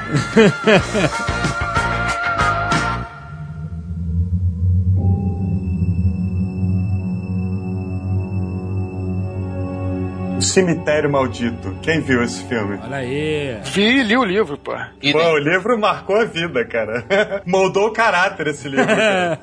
É, porque Esse- você fala, caralho, se tu não for muito bom, tu vai pro inferno, cara. Não tem parada. É um livro que faz você acreditar no inferno. O Cemitério Maldito, ele teve um começo que quase acabou rápido, porque dizem, o Stephen King diz que ele, quando terminou de escrever, ele achou a história tão horrorosa que ele decidiu não publicá-la. Horrorosa ou tenebrosa? Ah, Ambos. Sinistro. Apavorante, apavorante, né? Per- perturbadora. perturbadora. Segundo ele, segundo ele, ele, ele achava que o livro tinha ficado ruim, Ah, sabe? sim, ruim, ok. ruim de deixar você desconfortável, tipo, puta Não, que perturbadora, né? É, É. perturbador mesmo. E ele engavetou a Tabata, como sempre, né? Lê e incentiva o cara. Ela foi uma grande força motriz por trás do Stephen King. Era máquina de fazer dinheiro, essa mulher. A carreira. não, mas não só por causa muita disso. coisa a ela, pois é. Muita coisa ele deve a ela, muita. Inclusive as crises, né, de bebida e, e- e tudo mais, incluindo essas crises assim criativas. Ela pegou, leu e ela falou pra ele: olha, você tem razão, esse aqui é o, é o livro mais horroroso que você já escreveu, mas ele é muito bom pra ele ficar na gaveta. E eu concordo com ela, cara. Ele é um livro que quando você termina. E olha que eu não sou pai, mas o mesmo exemplo que eu dei, do, apesar de eu não beber, eu me identifiquei muito com a coisa do, do Jack Torrance no Iluminado. Aqui você sente a dor do cara de fazer qualquer coisa, qualquer coisa, pra poder salvar o filho dele. E a coisa vai não crescendo, né? Porque primeiro é o gato, depois é o filho. A coisa vai, tipo, você vai se envolvendo totalmente com aquela situação ali, porque é um cemitério onde, indígena, né? Onde, onde tudo que você é, sepulta ali volta à vida. Mas volta à vida Só de uma volta- parada. Volta É, zoado, volta zoado. Uma versão evil, né? Tu enterra o Bozo, volta a vovó Mafalda. Volta o. Volta o. Volta o Ozob. Volta os olhos, volta os olhos. Mas as lendas que ele escuta, porque eles se mudam, eles se mudam pra perto de uma, de uma rodovia, né? Isso então as lendas que eles vão escutando quando eles chegam na cidade. Ah, em 1920 e poucos teve um velho, o velho fulano de tal, que enterrou o touro dele naquele cemitério, o touro voltou estranho, começou a, porra, zoar todo mundo, sei o que. Isso já te deixa cagado, né? Porque É pelas gradual, lendas, né, Dudu? É, é gradual. lendas, é. porque É, é Isso. muito cuidadoso. Sabe aquela lenda quando você, era, quando você era moleque, você escutava, ia lá pro, sei lá, pro campo lá e nego contava a história do lobisomem, o cara, tu era moleque, ficava assustado é meio por aí. Então o cara te envolve dessa forma. E aí, aí, né, e aí ele resolve, aí o gato morre, né? Ele bota o gato, o gato fica todo fudido. E aí, dando spoiler sinistro, mas acho que todo mundo já viu até pelo filme, né, cara? Então, quando é, o moleque morre, né? O moleque filho dele, Que é uma morte sinistra também. sinistra, ele resolve, né, testar ah, os poderes dessa, desse, desse terreno. Mas o foda aí, eu acho que é, é- é metáfora do fato de que é o seguinte, meu amigo, e, os índios estão ligados à natureza, né? Então, assim, a natureza, é- ela não mexa com a natureza, sabe? Tipo assim, cara, é aquele clichê, né? A morte faz parte da vida, aceite essa porra, né? Entendeu? Quando você tenta É. contorcer ou retorcer aquilo que a natureza te impõe, dá merda. Isso E os, é próprios, e a- os próprios índios, quando você vai aprendendo a história, eles criaram aquele cemitério para que eles pudessem ressuscitar pequenos animais. É como se fosse um bagulho criado. Olha só, só, só ressuscita galinha, passarinho, entendeu? Seu, seu É, tanto que gatinho. o nome do livro em inglês é Pet Cemetery, né? Escrito errado, ainda por cima, Escrito são as crianças, que, crianças que Mais uma vez, né? mais Pois uma é. vez, o, o- o Afonso, porque os índios, a natureza, né? O, o- a- ele sabe lidar com a natureza. O homem branco fode tudo, entende? Ele exagera, o homem branco ele exagera. Perde a linha, perde a linha. Perde a linha. E essa construção que o Dudu falou, ela é foda porque você não está lá na- presente nas histórias. Ele vai ouvindo um pedacinho. O vizinho dele, né? Um cara que vai contando pra ele toda noite nas cervejinhas, ele vai dando cerveja pro cara e o cara vai falando, mas o cara tem medo de contar. O vizinho e a mulher são muito sinistros também, cara. Esse livro é bizarro demais, cara. E tem várias histórias, né? Tem a, a, a irmã da esposa dele, ele já cria uma ojeriza com a morte através da esposa dele, que teve uma irmã que ficou doente, foi morrendo muito aos poucos. Então, é- uma série de alicerces, de novo, que o Stephen King vai criando para o, o ápice do livro. E você, na hora, você, caralho, não acredito que esse cara vai fazer isso. Mas você quer ver, sabe, o que ele vai fazer. Não faz, mas eu quero ver o que, que vai acontecer. Esse livro, pra mim, ele tá no meu top 3, se não é o primeiro lugar, assim, do Stephen King. Eu gosto muito. Eu gosto muito bom, ó. Here's Johnny.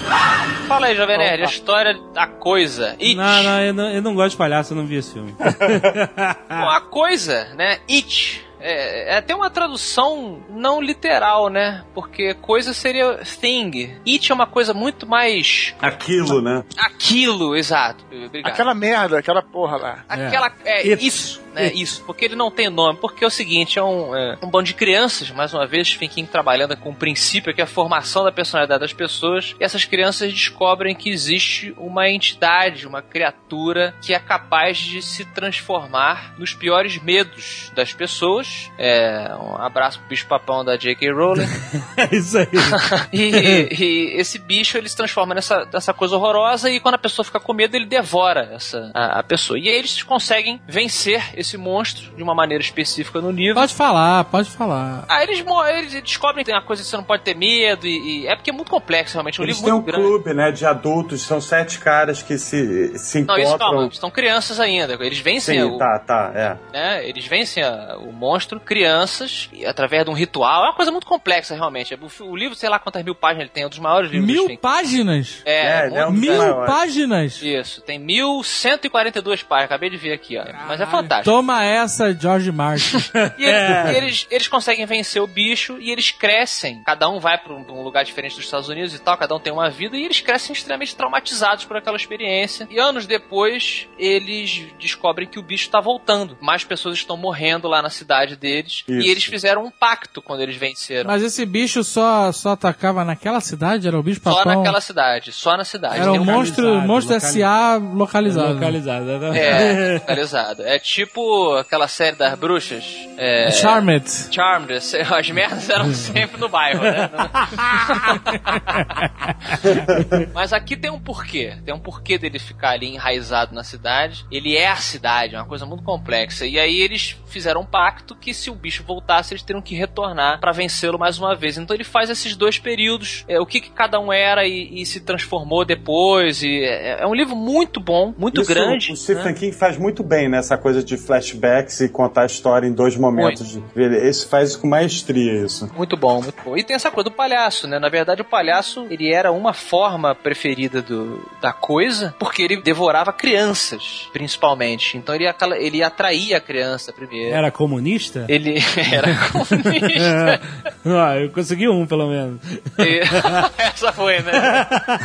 e ele foi responsável por realmente transformar a imagem do palhaço aí na cultura pop nessa coisa horrorosa, dúbia, né? Que ficou hoje. Não, E- não foi ele. Você tá. tá Não, um, dois. aí.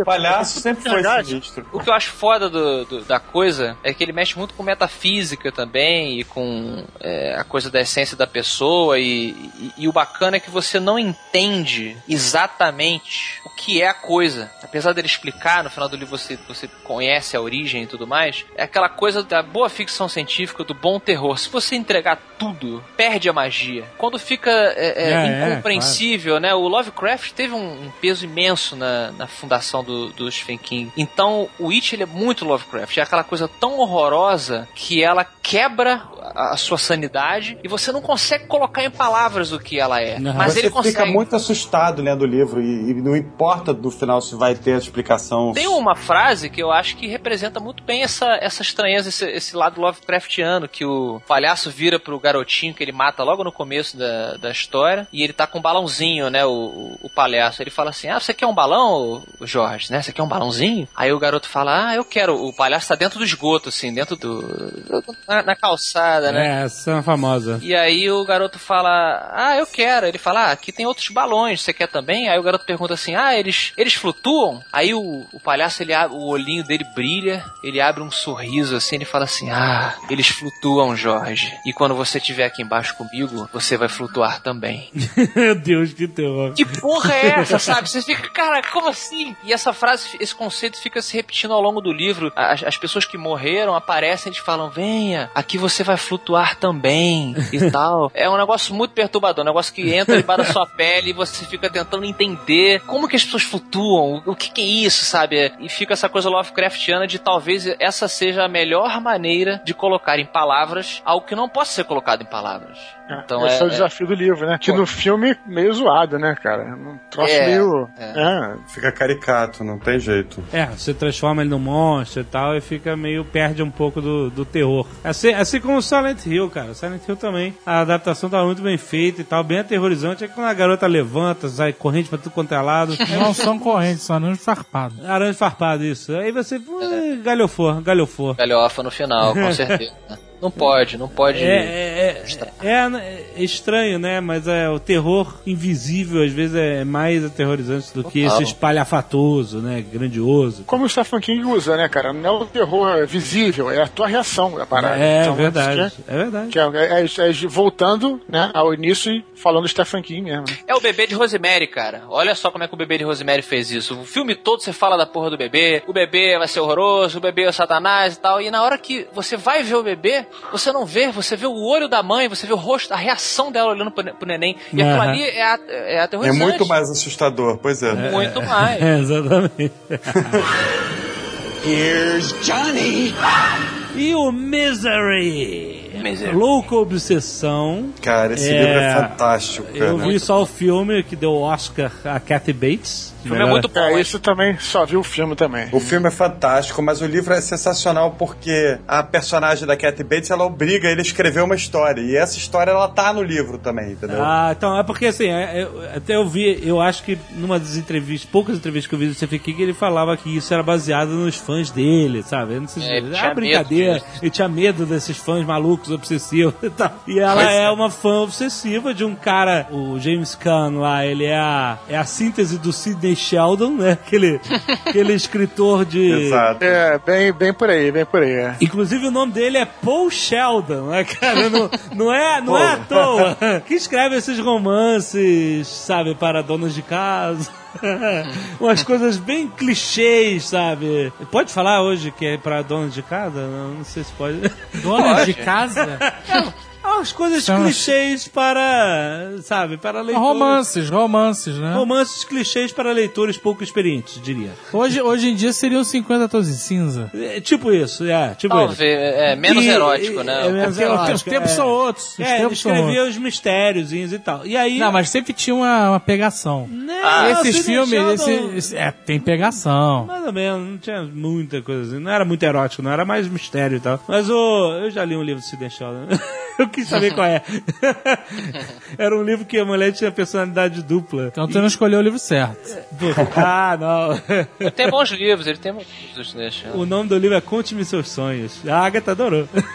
É, o nome é o nome meloso mesmo, né? Meloso. Ah, a gente leu quando. Eu e a Agatha lemos quando era adolescente. Obviamente a Agatha hoje é uma leitora mais experiente. Mas o, o- a dedicatória dele é: Esse livro é dedicado a você. Cara, é um filho da puta, né, cara? Mas genial também, né? Não, genial. Então, é, é, esse personagem, o Paul Sheldon, ele é esse tipo de escritor. E a Kathy Bates é uma fã louca desse cara. E o cara tem um acidente na estação de esqui. E ela encontra ele todo fudido, com as pernas quebradas, fudido e tal. E, e ajuda ele. E por acaso ela, é- ela é fã dessa personagem principal de vários romances dele, que é a Misery. Misery, é nome- Misery é, pois que é. é o nome da personagem da série de livros dele. E a grande sacada é que ele tá de saco cheio de escrever esses Tá de livros. saco cheio, É. exatamente. Não sei como é que é no filme exatamente, mas no livro, ele tá com o manuscrito do livro novo, que é o Fast Cars, que ela acha tipo uma profanidade, o negócio não tem nada a ver com a Misery. E quando sai o livro, ele sabe que vai sair o livro, então isso já faz parte da pressão psicológica. Ele sabe que ela é fã da Misery e que ela vai ver que a Misery morreu, entendeu? Então isso faz parte da pressão Eu acho que psicológica. no filme ela lê o manuscrito que tá com ele e ela manda ele mudar a história. Ela fala que você não pode matar a Misery. A partir assim. daí ela fala, você tem que escrever, ela não pode matar, e ele começa a escrever. E aí, tipo, na hora que ele vai escrever, aparece, tipo, as páginas são escritas com uma máquina de, de escrever velha, e aí vai quebrando as letras. E aí ele vai escrevendo com a caneta, sabe? O R começa a quebrar. e aí isso, tipo, faz parte desse, desse, todo esse clima do livro, que é foda. E ele não consegue sair, não consegue se comunicar, ela vira, ele vira tipo um refém dela, né? Até o momento, Exato. cara, o momento mais sinistro do filme é quando ela pega um pedaço de madeira e ela vê que ele vai, que ele vai daqui a pouco conseguir andar, que ele vai fugir. Aí ela pega um pedaço de, de tronco assim, e bota entre as duas canelas dele e dá uma marretada pra dentro assim, pá! E me quebra as pernas do cara, puta que No livro, cara, a parada é bem diferente. Ela chega com um machado, bota o pedaço de madeira ali na, na- no pé da cama, bota o pé dele em cima, corta o pé dele com o machado. Pega um, um, um maçarico, Maçarico. É, e, e cauteriza a parada ali na hora. E fala, ó, tô fazendo isso que é pra você não fugir, você vai continuar aqui escrevendo a história. Pô, é, um é muito legal, cara. É, é uma história muito É legal. muito legal. Vocês dois que são escritores.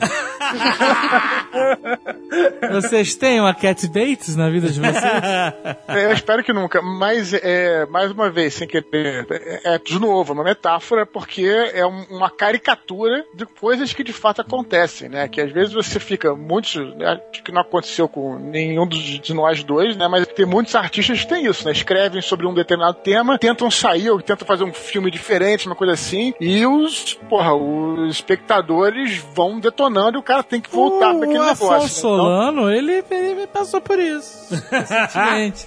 não, não a esse ponto, mas ele, autor, rei dos escritores, autor, Rei de escritor, rei escritor, rei, rei. e ele emitiu uma opinião sobre um filme que não tem nada a ver com a obra dele, mas um dos fãs dele ficou contrariado com a opinião dele e resolveu tacar fogo na obra de Afonso Solano. e ainda nos ameaçou. Ele, ele mandou um, um, um tweet pra gente aqui do Jovem Nerd falando: Olha, espero que vocês tenham gostado de Robocop porque os livros do Eduardo Spor já estão separados. Olha aí. Ganhou de tabela essa. É, não deixa de ser irônico, né? Os parachinhos de carvão e o cara tacando fogo. Mas é. É bem isso, assim, não deixa de ser uma brincadeira do Stephen King. Ele passou por uma coisa parecida, né? Um, um fã entrou na casa dele, invadiu a casa dele, chamaram a Teve, polícia. teve, teve. É, Pois é. então ele realmente tem essa. Ele tem esse pavor, foi se tornando mais recluso com o tempo. Nunca foi um cara de dar muitas entrevistas, um cara super pop e tal. Mas Parece ele. que ele também é, ele recebeu muitas críticas quando ele lançou Os Olhos do Dragão, porque era um livro de fantasia e tal. Então, é, a pessoa tava falando, pô, você tem que escrever só livros de terror, não sei o que. Então ele começou a se Isso, sentir isso. É, exatamente. Ah. preso, né? Ele ficou se sentindo foi que nem a- o, o Paul Sheldon era preso com os livros da Misery e tal. Ele tem essa. Ele, ele, ele critica isso, do fã não permitir que o criador de conteúdo, em geral, não só o escritor, mas qualquer coisa, o ator, né? Sim, foi o ator que só, é, o ator que só faz vilão, é, o cara faz um filme de, onde ele é o herói e aí. Tony Ramos, olha o Tony Ramos aí. Tony Ramos não pode fazer vilão, não. As senhoras ficam indignadas. É, é. Mas ele não sempre faz lobisomem? Caraca. Aí depois de meia-noite. E o outro pesadelo do escritor também, ou do criador de conteúdo em geral, que é o do público reescrevendo a obra dele, né? Porque o público, eh, não em geral, claro, mas as pessoas que fazem mais barulho, os, os caras que incomodam mesmo, Os haters. os haters, né? Que realmente, felizmente são a minoria, a gente sabe, mas que gostam de fazer barulho e fazem bem às vezes. Eles acham que eles têm a fórmula do sucesso. E eles enchem você com a fórmula do sucesso. Você deveria fazer isso, você deveria fazer aquilo e papapá. O cara não faz nada, né? Mas ele quer que falar o que, que você tem que fazer. Então, isso é- Exato, exato. De novo, não estamos falando das pessoas que fazem críticas construtivas, de jeito Claro. nenhum. Talvez estejamos. Não, Ah, é, não tá, não, é, não eu, tá. eu não, eu tô falando assim do cara que realmente é chato, é maluco, insistente e tal. Então ele não deixa de fazer uma brincadeira com isso. O horror máximo do criador de conteúdo é virar refém desse cara. O cara vira e fala: Não, esse personagem não pode morrer. Ele tem que ser o herói, ele tem que viver feliz pra sempre, tem que casar com fulano, Beltrano. E é, é, é a brincadeira muito bem feita. Here's Johnny. Vamos falar dos livros barra filmes de prisão, que também estão entre os meus favoritos do Stephen King, que são o Shawshank Redemption, que é o Sonho de Sonho liberdade. de liberdade. Sonho de Liberdade, do Tim Robbins, e tem o Green Mile, que é A Espera de um Milagre, também um espetacular, lindo, maravilhoso, emocionante filme também. Os dois são emocionantes, né? Eu gosto de filme, eu gosto de, de coisa de prisão. A pessoa tá com um limite. É, eu também gosto. É. Ela já começa. Tu já viu Plano Limitada. de Fuga? Escape Plan? não, não vi, eu quero ver. É O cara bom? gosta de filme de prisão e não viu. Não vi ainda, mas que é bom? Vai. É, ok, ok. Galhofa. É engraçado, é engraçado. Ai, ai. Mas olha só, esses dois filmes, eles justamente provam. É, tô falando dos filmes, perdão, eu não posso falar dos livros. É, mas como os filmes, eles mostram justamente a capacidade do Stephen King de escrever sobre tudo, cara. Sobre. né? Mostra assim, esse cara não é um escritor de terror só, só, entendeu? Ele é ok, ele escreve muito bem terror e tem muitos clássicos. Mas é, olha só o que, que mais esse cara sabe fazer. Ele sabe fazer histórias emocionantes, cara. Porque o lance aí que tá, né? O- o- talvez o, o lance dele não seja o terror, mas seja, como eu falei, né? Tô falando o programa inteiro que é mexer com a natureza humana, É, né? Então, exatamente. isso na prisão, meu amigo, porra, que é o melhor cenário pra isso, né? O Tim Então, Robbins é um cara que é preso injustamente, né? Isso. né, mas Não, ninguém, não é isso injusto. ninguém sabe. No filme não é injustamente, é? Ninguém sabe, na O verdade. filme é, justamente, é, exatamente. É. Sim, sim, e você sim, tá sim. torcendo por ele, mas tipo assim, você tá vendo o desenvolvimento dele com outros personagens dentro da prisão. É, com... o Red, né? Que é o Morgan Freeman, um personagem incrível também. É, Pois- que é um personagem bom e com o diretor da prisão, que por acaso é um- uma autoridade, mas ele é, ele é o, né, o antagonista da história, ele é o mal, né? Ó, o diretor da prisão é esse cara que eu falei, essa figura do puritanismo, do cara Exatamente. que. É, Autoridade hipócrita, né? é, é isso que é esse é o Tim Robbins era contador e o cara era sujo, tinha dinheiro sujo, ele usa as habilidades de contador dele pra lavar o dinheiro dele, Sonegar, sonegar imposto, essas merdas, né? Na prisão todo mundo tinha que, que seguir o que ele tinha que fazer, né? As ordens dele, foda-se, né? Ah, então, é muito maneiro. Cara, é um filmaço, um filmaço de. se o cara não viu, se você que tá escutando não viu, veja pra ontem. Não tem como não, você não... esse é, esse é foda demais, É cara. um filme incrível, cara. Talvez é um dos meus livros favoritos, que na verdade é um conto, mas é. E um dos filmes, meus filmes favoritos também. É, é muito Eu- perfeito. É uma novela, na verdade, né? E É. barra, barra livro, barra filme, né? Que é a questão da paciência, né, cara? Isso, É durante exato. uma parte da, da da narrativa, você já esqueceu o fato de que. é, Você já perdeu a esperança de que o cara possa sair. É.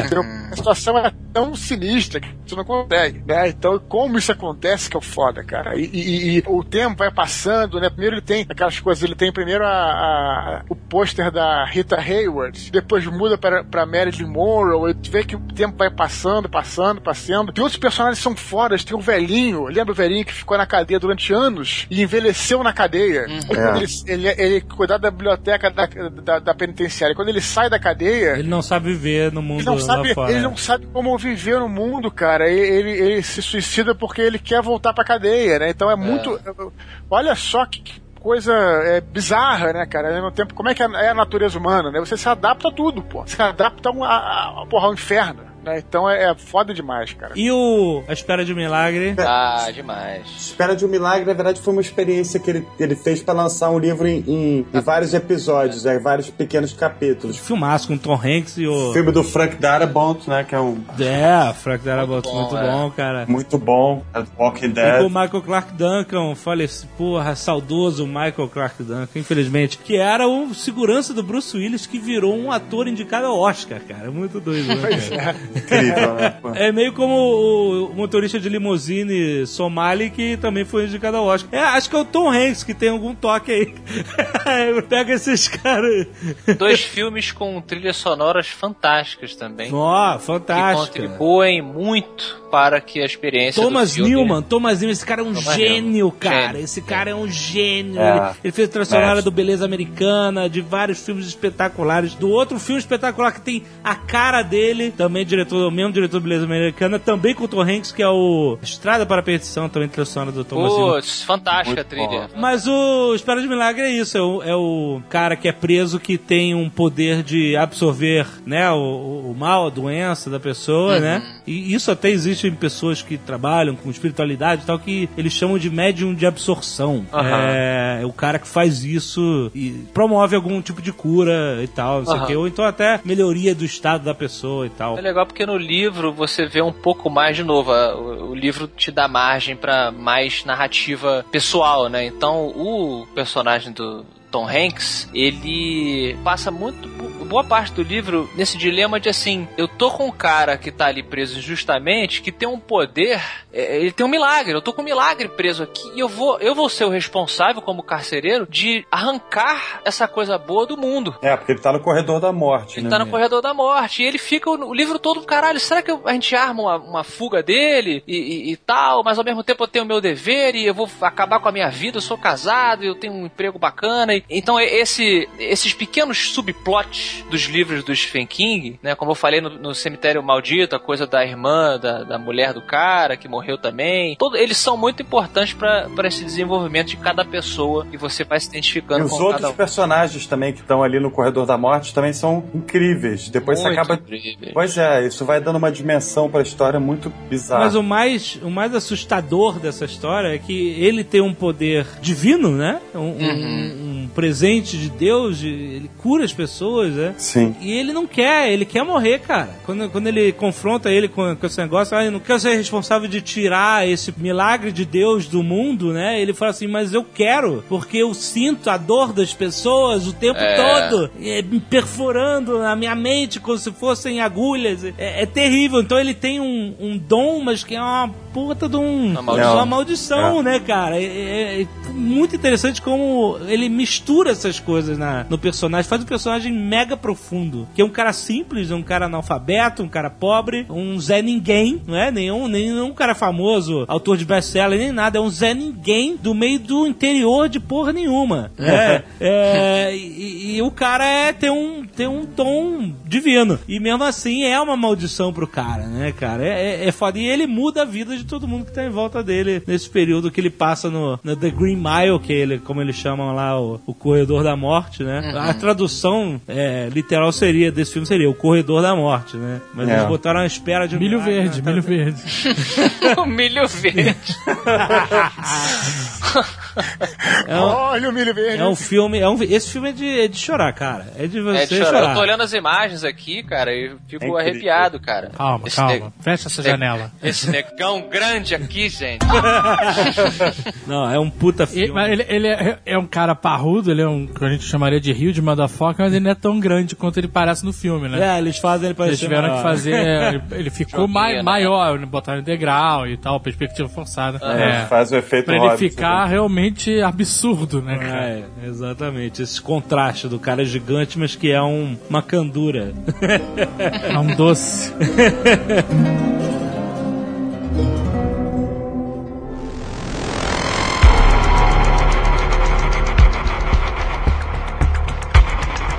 celular, cara, é um, é um livro, na verdade, que é o take do, do Stephen King sobre zumbis. É um livro que ele dedicou ao George Romero, né? Que, é, que é- era ídolo dele, depois virou parceiro dele, brother dele. Aham. Então é, é um livro que mostra, tipo, uma coisa meio Walking Dead. Da noite pro dia, digamos assim, é, as pessoas recebem um pulso, né? Que é um evento que acontece, que é um pulso de celular, e começam a virar zumbis. No começo do livro você não sabe por quê, mas depois você descobre que é através do celular. É, zumbis, não mortos-vivos. As pessoas ficam loucas, elas Aham. é, varia, assim, dependendo, isso é muito legal, dependendo do- da maneira como elas receberam esse sinal, se você tava com o telefone no ouvido mesmo, tu tomou o sinal full, full force, você vira um loucaço que vai dar cabeçada nos outros e vai arrancar as tripas e tudo mais. Aham. É, se você ouviu um pedaço, né, ou tava do lado de uma pessoa e ouviu assim mal, você fica meio, meio retardado, sabe? Andando pra lá e pra cá, babando. E ele realmente faz esse, esse- essa visão dele sobre esse, o que seria um apocalipse zumbi. Eu achei muito legal. Ele usa também a estrutura da família pra você se identificar, a coisa do filho do principal. E tá Aham. rolando uma adaptação agora pro cinema que é com o John Cusack. Uh, Que delícia, hein? não. Vai ser bom pra Péssima caralho esse filme. Pô, vocês não gostam dele não, cara? Eu John gosto. Cusack. Gosto, Ah, cara. eu Caraca, acho que consigo. É bom porque ele é um morto-vivo, né, cara? Ah, Não, mas ele acho que ele não vai fazer esse papel, ele vai fazer o papel de um cara vivo. Puta Do pai, provavelmente. É, Assim, Melhor que ele, só a irmã dele. A irmã Ah, a dele irmã é dele engraçada, fez, pelo é engraçada, ela fez escola de rock lá, pô. Ela é... Não, mas o, o- é, não sei, John Cusack. Eu não tenho nada, assim, cara é ok, te parabéns, você. Não é, ele parece estar morto, cara desanimado. Então, é exatamente. Mas esse é, esse é o lance dele. É, eu acho ele um cara meio desanimado. Tem uma cara de desanimado, então eu não gosto muito dos filmes dele. Você vai ver um filme com o John que você já sabe, que é o cara deprê, desanimadão. Puta. Ó, Inclusive tem um filme dele que lembra muito essa pegada dos dois filmes, né, com ele. É, um que é do Stephen King já, que é o quarto, 1408, Exatamente. Isso, o quarto, né? que é um- um- uma história do Stephen King. Mas é maneiro, é maneiro o filme. É maneiro esse filme. Eu gostei, eu Tinha gostei. tudo pra ser maneiro. Mas botaram o John Cusack. Botaram junto. E tem um outro filme que eu gosto muito do John Cusack, que não é do Stephen King, mas é a história que lembra, que é aquele que ele fica preso num motel com um monte de gente diferente. Ah, esse filme é- é- tinha tudo pra ser bom também. Ah, esse filme é legal, botaram cara. o John Cusack. Tem o John Cusack. Here's Johnny. O Dark Tower. Esse não tem filme. A série de livros. Dark Tower ele veio de um desejo do Stephen King, desde muito jovem, de criar o seu próprio Senhor dos Anéis. Palavras dele. É o que eu sei de Dark Tower, que é um, um velho oeste dos seus anéis. Exato. É, ele quis fazer um mundo de fantasia, ele começou a planejar isso nos mínimos detalhes quando ele tinha, sei lá, 15 anos de idade. que é a época que você sabe tudo.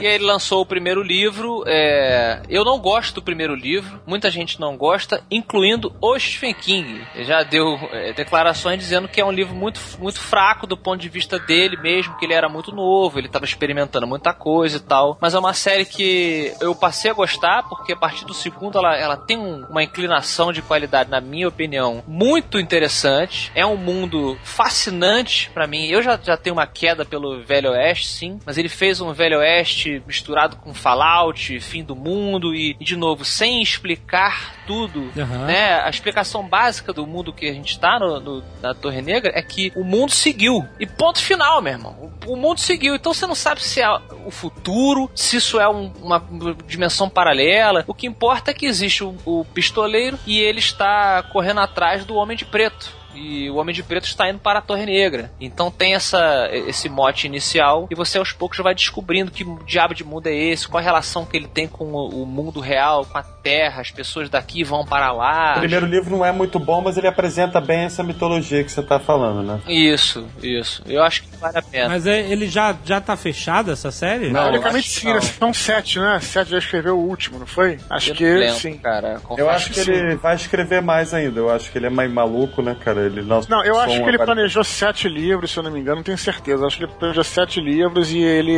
escreveu já os sete, mas ele quer fazer mais coisas nesse, nesse universo. Né? Também não tenho muita certeza, mas acho que é isso. Se apaixonou, né, cara? Ele não deixa de ser o. o- o Ele fala que, na verdade, é, quando ele teve o acidente de carro, que ele ficou. Ele queria escrever essa série pra sempre. É. Sabe, tipo assim, aquele mundo que ele pudesse escrever, escrever, escrever, escrever, escrever. Mas quando ele teve esse esse acidente, ele encarou essa ideia da finitude da obra, tá? Então ele começou a É. colocar o ponto final do sétimo e tal. Mas eu acho que ele quer escrever sobre isso. Sei lá. Tem uma série de quadrinhos também que tem um. Eu esqueci o nome do ilustrador, que eu gosto muito, agora me deu branco, mas é uma série que resume bem pra quem não, não, não vai ter acesso ao livro, ou não, não- sei lá, não gosta muito de ler, quer conhecer o universo. Eu acho que ele é bem transportado ali visualmente. Tá, mas peraí, você tá- é o pistoleiro que tá seguindo o cara que vai pra Torre Negra. O Uhum. que mais que tem de, de foda aqui? A galera elogia pra caramba. É, você faz um. é, Esse pulo que eu também gosto muito, que o Stephen King faz, que a gente já discutiu, do é, voltar no tempo, né? Você vai aprendendo sobre o personagem no passado e salta pro presente, onde ele tá na, na quest principal dele. E nesse passado você vai entendendo que diabo de mundo é esse, quem são os pistoleiros. É, é um herói muito falho, num mundo falho. Assim, é, é difícil de explicar o, o ponto central, porque eu, eu diria que é uma coisa meio fascinante, sabe? Que esse mundo, ele, ele é uma.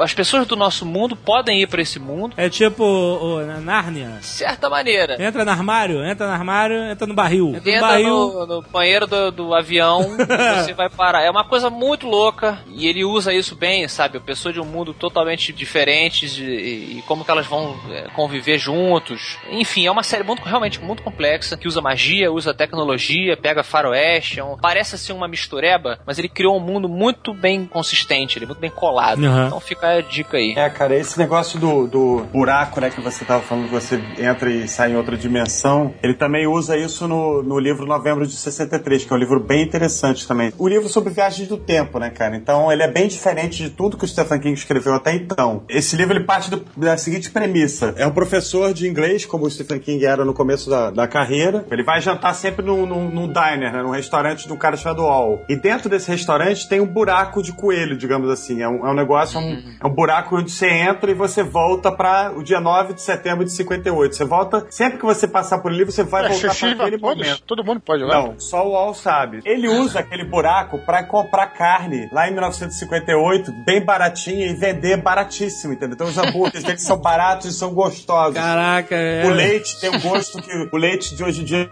não tem. Então as pessoas amam o Diner. Pessoas simples, né, cara?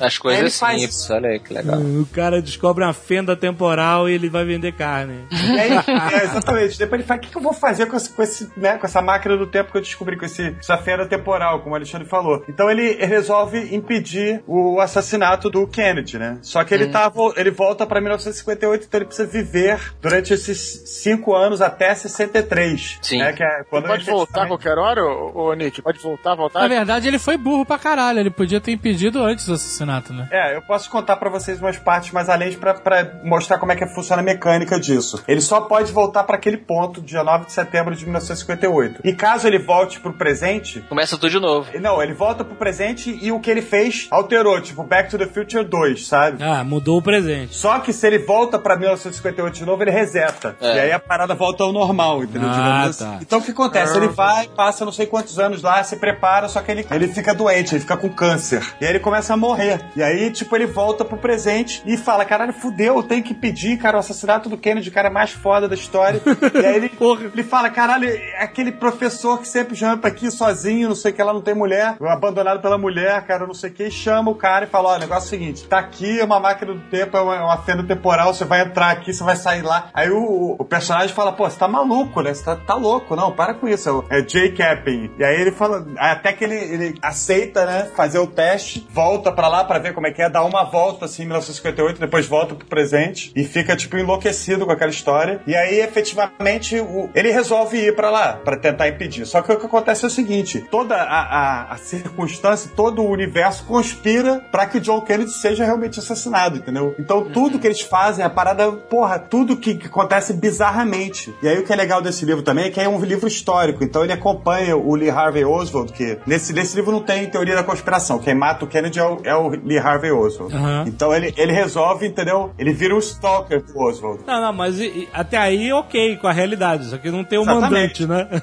Ele fala isso no livro. O passado tem dentes, então o passado protege a si mesmo, entendeu? Então tudo que ele faz pra tentar fazer com que aquilo mude tá errado, entendeu? E aí é bizarro. Então ele começa, ele muda pra lá, ele vai pra Dallas, começa a acompanhar o Harvey Oswald e tal. É muito legal. E, é- e aí tem um- todo um lado de acompanhar os amigos russos do Oswald e tal. Então é bem interessante. É um livro recente do Stephen King que tá na minha lista de favoritos de todos os tempos. Então achei que vale a pena Como é que é o nome? citar. Justo. É, novembro de 63. Ou em inglês, é 11-22-63. Ah. É a data do assassinato. Olha aí. Muito bom. Ele pede, afinal.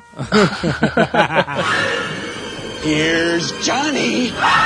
Stephen King. O que que ele é? Stephen King que por que- Stephen King. Por Stephen O que King. vocês veem? Cara, Que- Stephen King uma vez ele declarou que o único motivo pelo qual ele escrevia, na verdade, era o seguinte: ele queria agradar ele mesmo e agradar os outros. Então o negócio dele é, é, é ser honesto. É um agradador, é um agradador. É ser honesto com o leitor, ele nu- nunca engana o leitor. Tanto que ele chama o leitor de. É, na- às vezes nos prefácios dele, ele chama o leitor de leitor, tipo, o leitor que tá sempre acompanhando ele. Ele fala diretamente, como se fosse o Kevin Spacey falando com, com a câmera no, no House of Cards, como se fosse o, o, o Ferris Bueller falando com a câmera no. Não fala de Ferris Bueller que você Ah, vai, Ferris vai deixar o Afonso nervoso. A chamada quarta parede, né? É, a quarta parede é a parede imaginária que fica entre a, a ficção e você, né? E ele-. Ele tem um livro, cara, fantástico pra quem quer realmente escrever, que é o On Writing, que ele tem assim. Sim, conta- muito bom, muito foda. legal. É, não é, né, o Dudu? Pô, é um livro fantástico, cara. E ali, ali ele fala exatamente dessa honestidade que ele tem com o leitor. On writing é, como, é sobre escrever, é isso, né? On writing. É, né? muito foda. É um livro de não ficção dele sobre. É, exatamente Sobre- isso. Ah, é, eu vou até pegar isso que o, que o Nick falou pra dizer que, porra, cara, eu acho o cara foda pra caralho, grande inspiração pra mim, né? Eu acho que pra muita gente. É, mais uma vez, talvez não tanto pelas histórias, pelas histórias também que a gente falou pra caralho, mas pelo jeito que ele escreve, que eu acho muito detalhista, muito. E eu acho que, é engraçado, às vezes eu tô lendo os livros de Stephen King e não consigo me concentrar muito na história, que eu tô preocupado com a construção que o cara faz pra escrever, porque ele também brinca. Ah, mas é que você já tem um olhar. Sim, é, sim, sim, é, exato. Detalhista da. da- do- do- é, Mas se você fosse escritor. recomendar um livro pra alguém que nunca leu Stephen Stephen King. King. Eu acho que o Iluminado é o pop, pop dele mesmo, né? Mas não, cara? mas eu não quero saber de pop. Eu não sou um cara pop. sou um cara roots. Quero saber do livro. Fala, esse é o melhor livro. Tipo, Cornell. Se eu for indicar Cornell, eu vou falar, lê Crônicas de Arthur, maluco. Esse É, é, é por ali que você tem que começar. É, isso aí. Então eu quero saber. Se eu for, por exemplo, indicar Afonso Solano, na Espadachim de Carvão. Não, é. Eu realmente, ou Iluminado ou Cemitério também. Eu acho que, por exemplo, o Desespero, que é um livro que eu gosto, mas eu acho já bem pesado pro cara começar, então. O cemitério é o seu apelido carinhoso pro cemitério maldito, né? Não, o Isso. nome do livro é Cemitério. Ah, tem um outro livro chamado Cemitério. não, não, não. É, o o livro, livro é é- Cemitério. Ah, é cemitério, não é cemitério maldito? Filme é Cemitério Maldito. Ah, é só o filme que é cemitério maldito, ok. E tem, tem os contos dele, de repente, ah, tem um, livro excelente dele, que é o Quatro Estações, que é onde tá o conto do Shawshank Redemption, é. que, é, que é foda pra caralho. Toca a música? Não? Eu tô péssimo de piadas. É quatro estações, eu sei. Nossa. Quatro estações. Pô, mas isso aí foi muito cultural. Isso aí foi- É, pô, pô, cara, cara. É, o, o Tripulação de Esqueletos, que a gente até brincou outro dia aqui, comentou que a, a tradução, né, o Jovem Nerd tava zoando que a tradução Skeleton Crew é uma seleção de contos que eu também acho uma boa É, indicação, porque são pequenas histórias, começa com o, o, o Nevoeiro, pode ser um bom início também, mas o Dudu falou, o The Shining, né, Iluminado, o Cemitério Maldito, o Christine Christine também, eu acho que são livros que resumem bem a experiência do Stephen King. É, se eu tiver que indicar um, é o Iluminado. Agora, pro Dave, eu indico o Novembro de 63, porque gosta de, de coisas históricas Olha e viagens no tempo. Vou na dica do Nick. Vou comprar pro Kindle. É. O Eduardo não gosta. Esse Eduardo vai ficar Ah, bolado. porra. Esse O Eduardo filme tem é que cortar o dedo no papel. Ninguém lê nessa merda aí. Tá bom, é. Ah, cara, esse- Vai se fuder, ô maluco. Tu não tá deixar- ganhando dinheiro do Kindle, é isso? Eu, tô... Eu queria ver, eu queria ver o maluco tacar fogo no livro do Afonso no Kindle. é isso que eu queria ver, meu irmão. Here's Johnny. O Stephen King, ele tá lançando muitos livros, né? Então, no ano passado, ele lançou o Doctor Sleep, que é, é- é o- a sequência do Iluminado que a gente já falou, e lançou um outro chamado Joyland, que é um- uma história de um, de um parque de diversões. Cara, ele, ele- assim, ele sempre lançou muitos livros. Sempre. Será que ele tem algum tipo de maldição?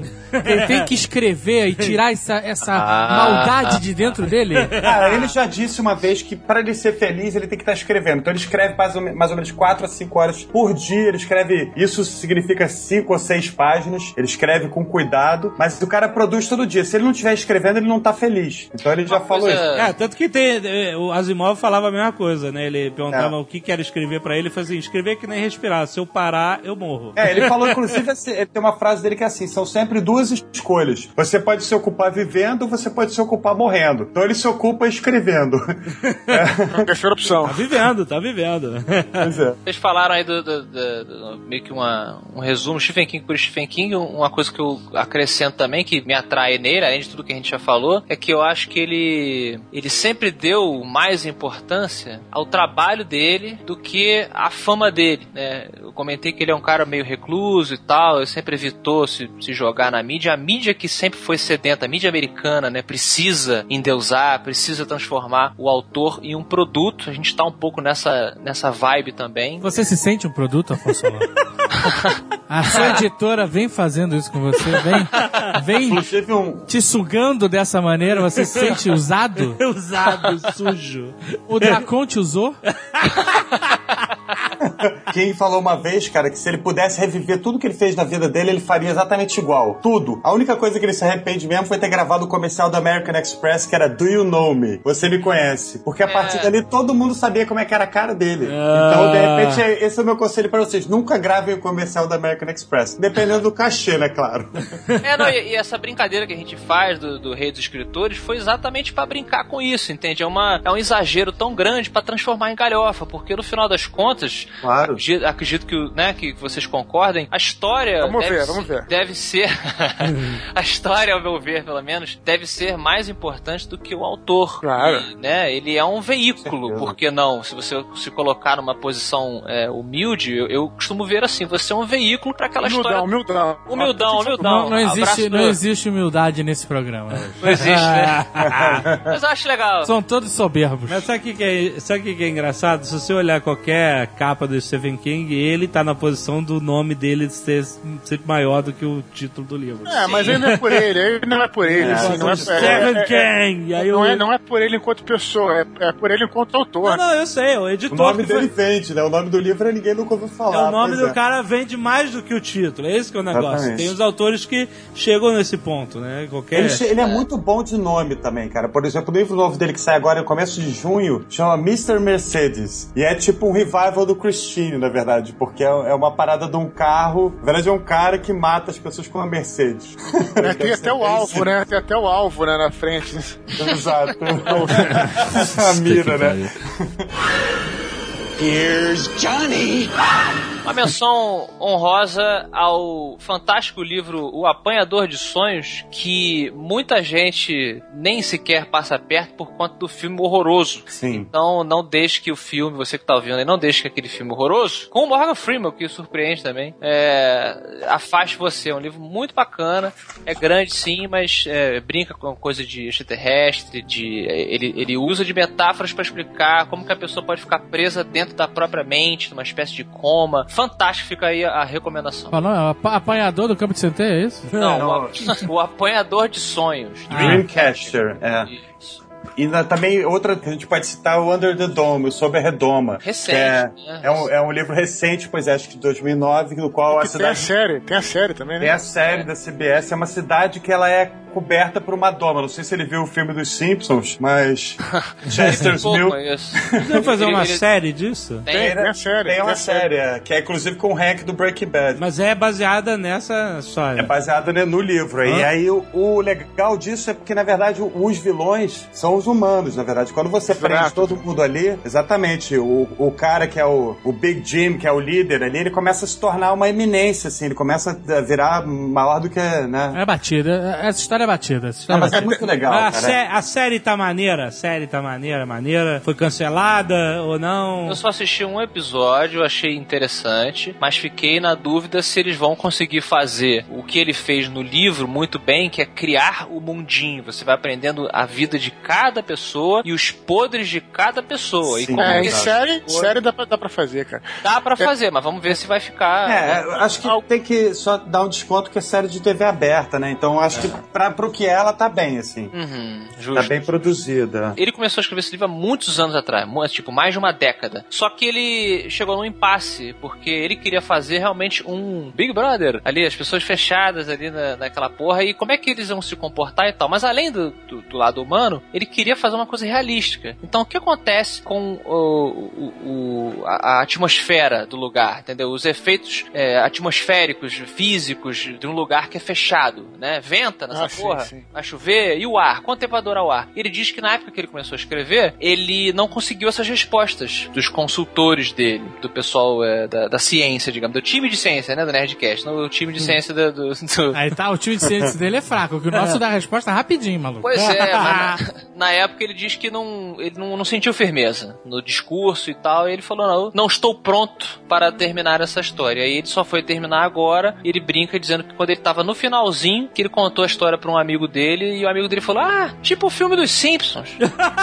Aí ele, porra, como assim filme dos Simpsons? ah, não viu não? Aí ele foi assistir, puta que pariu. Puta que pariu. Muito bom. Olha quem tava na redoma esse tempo todo.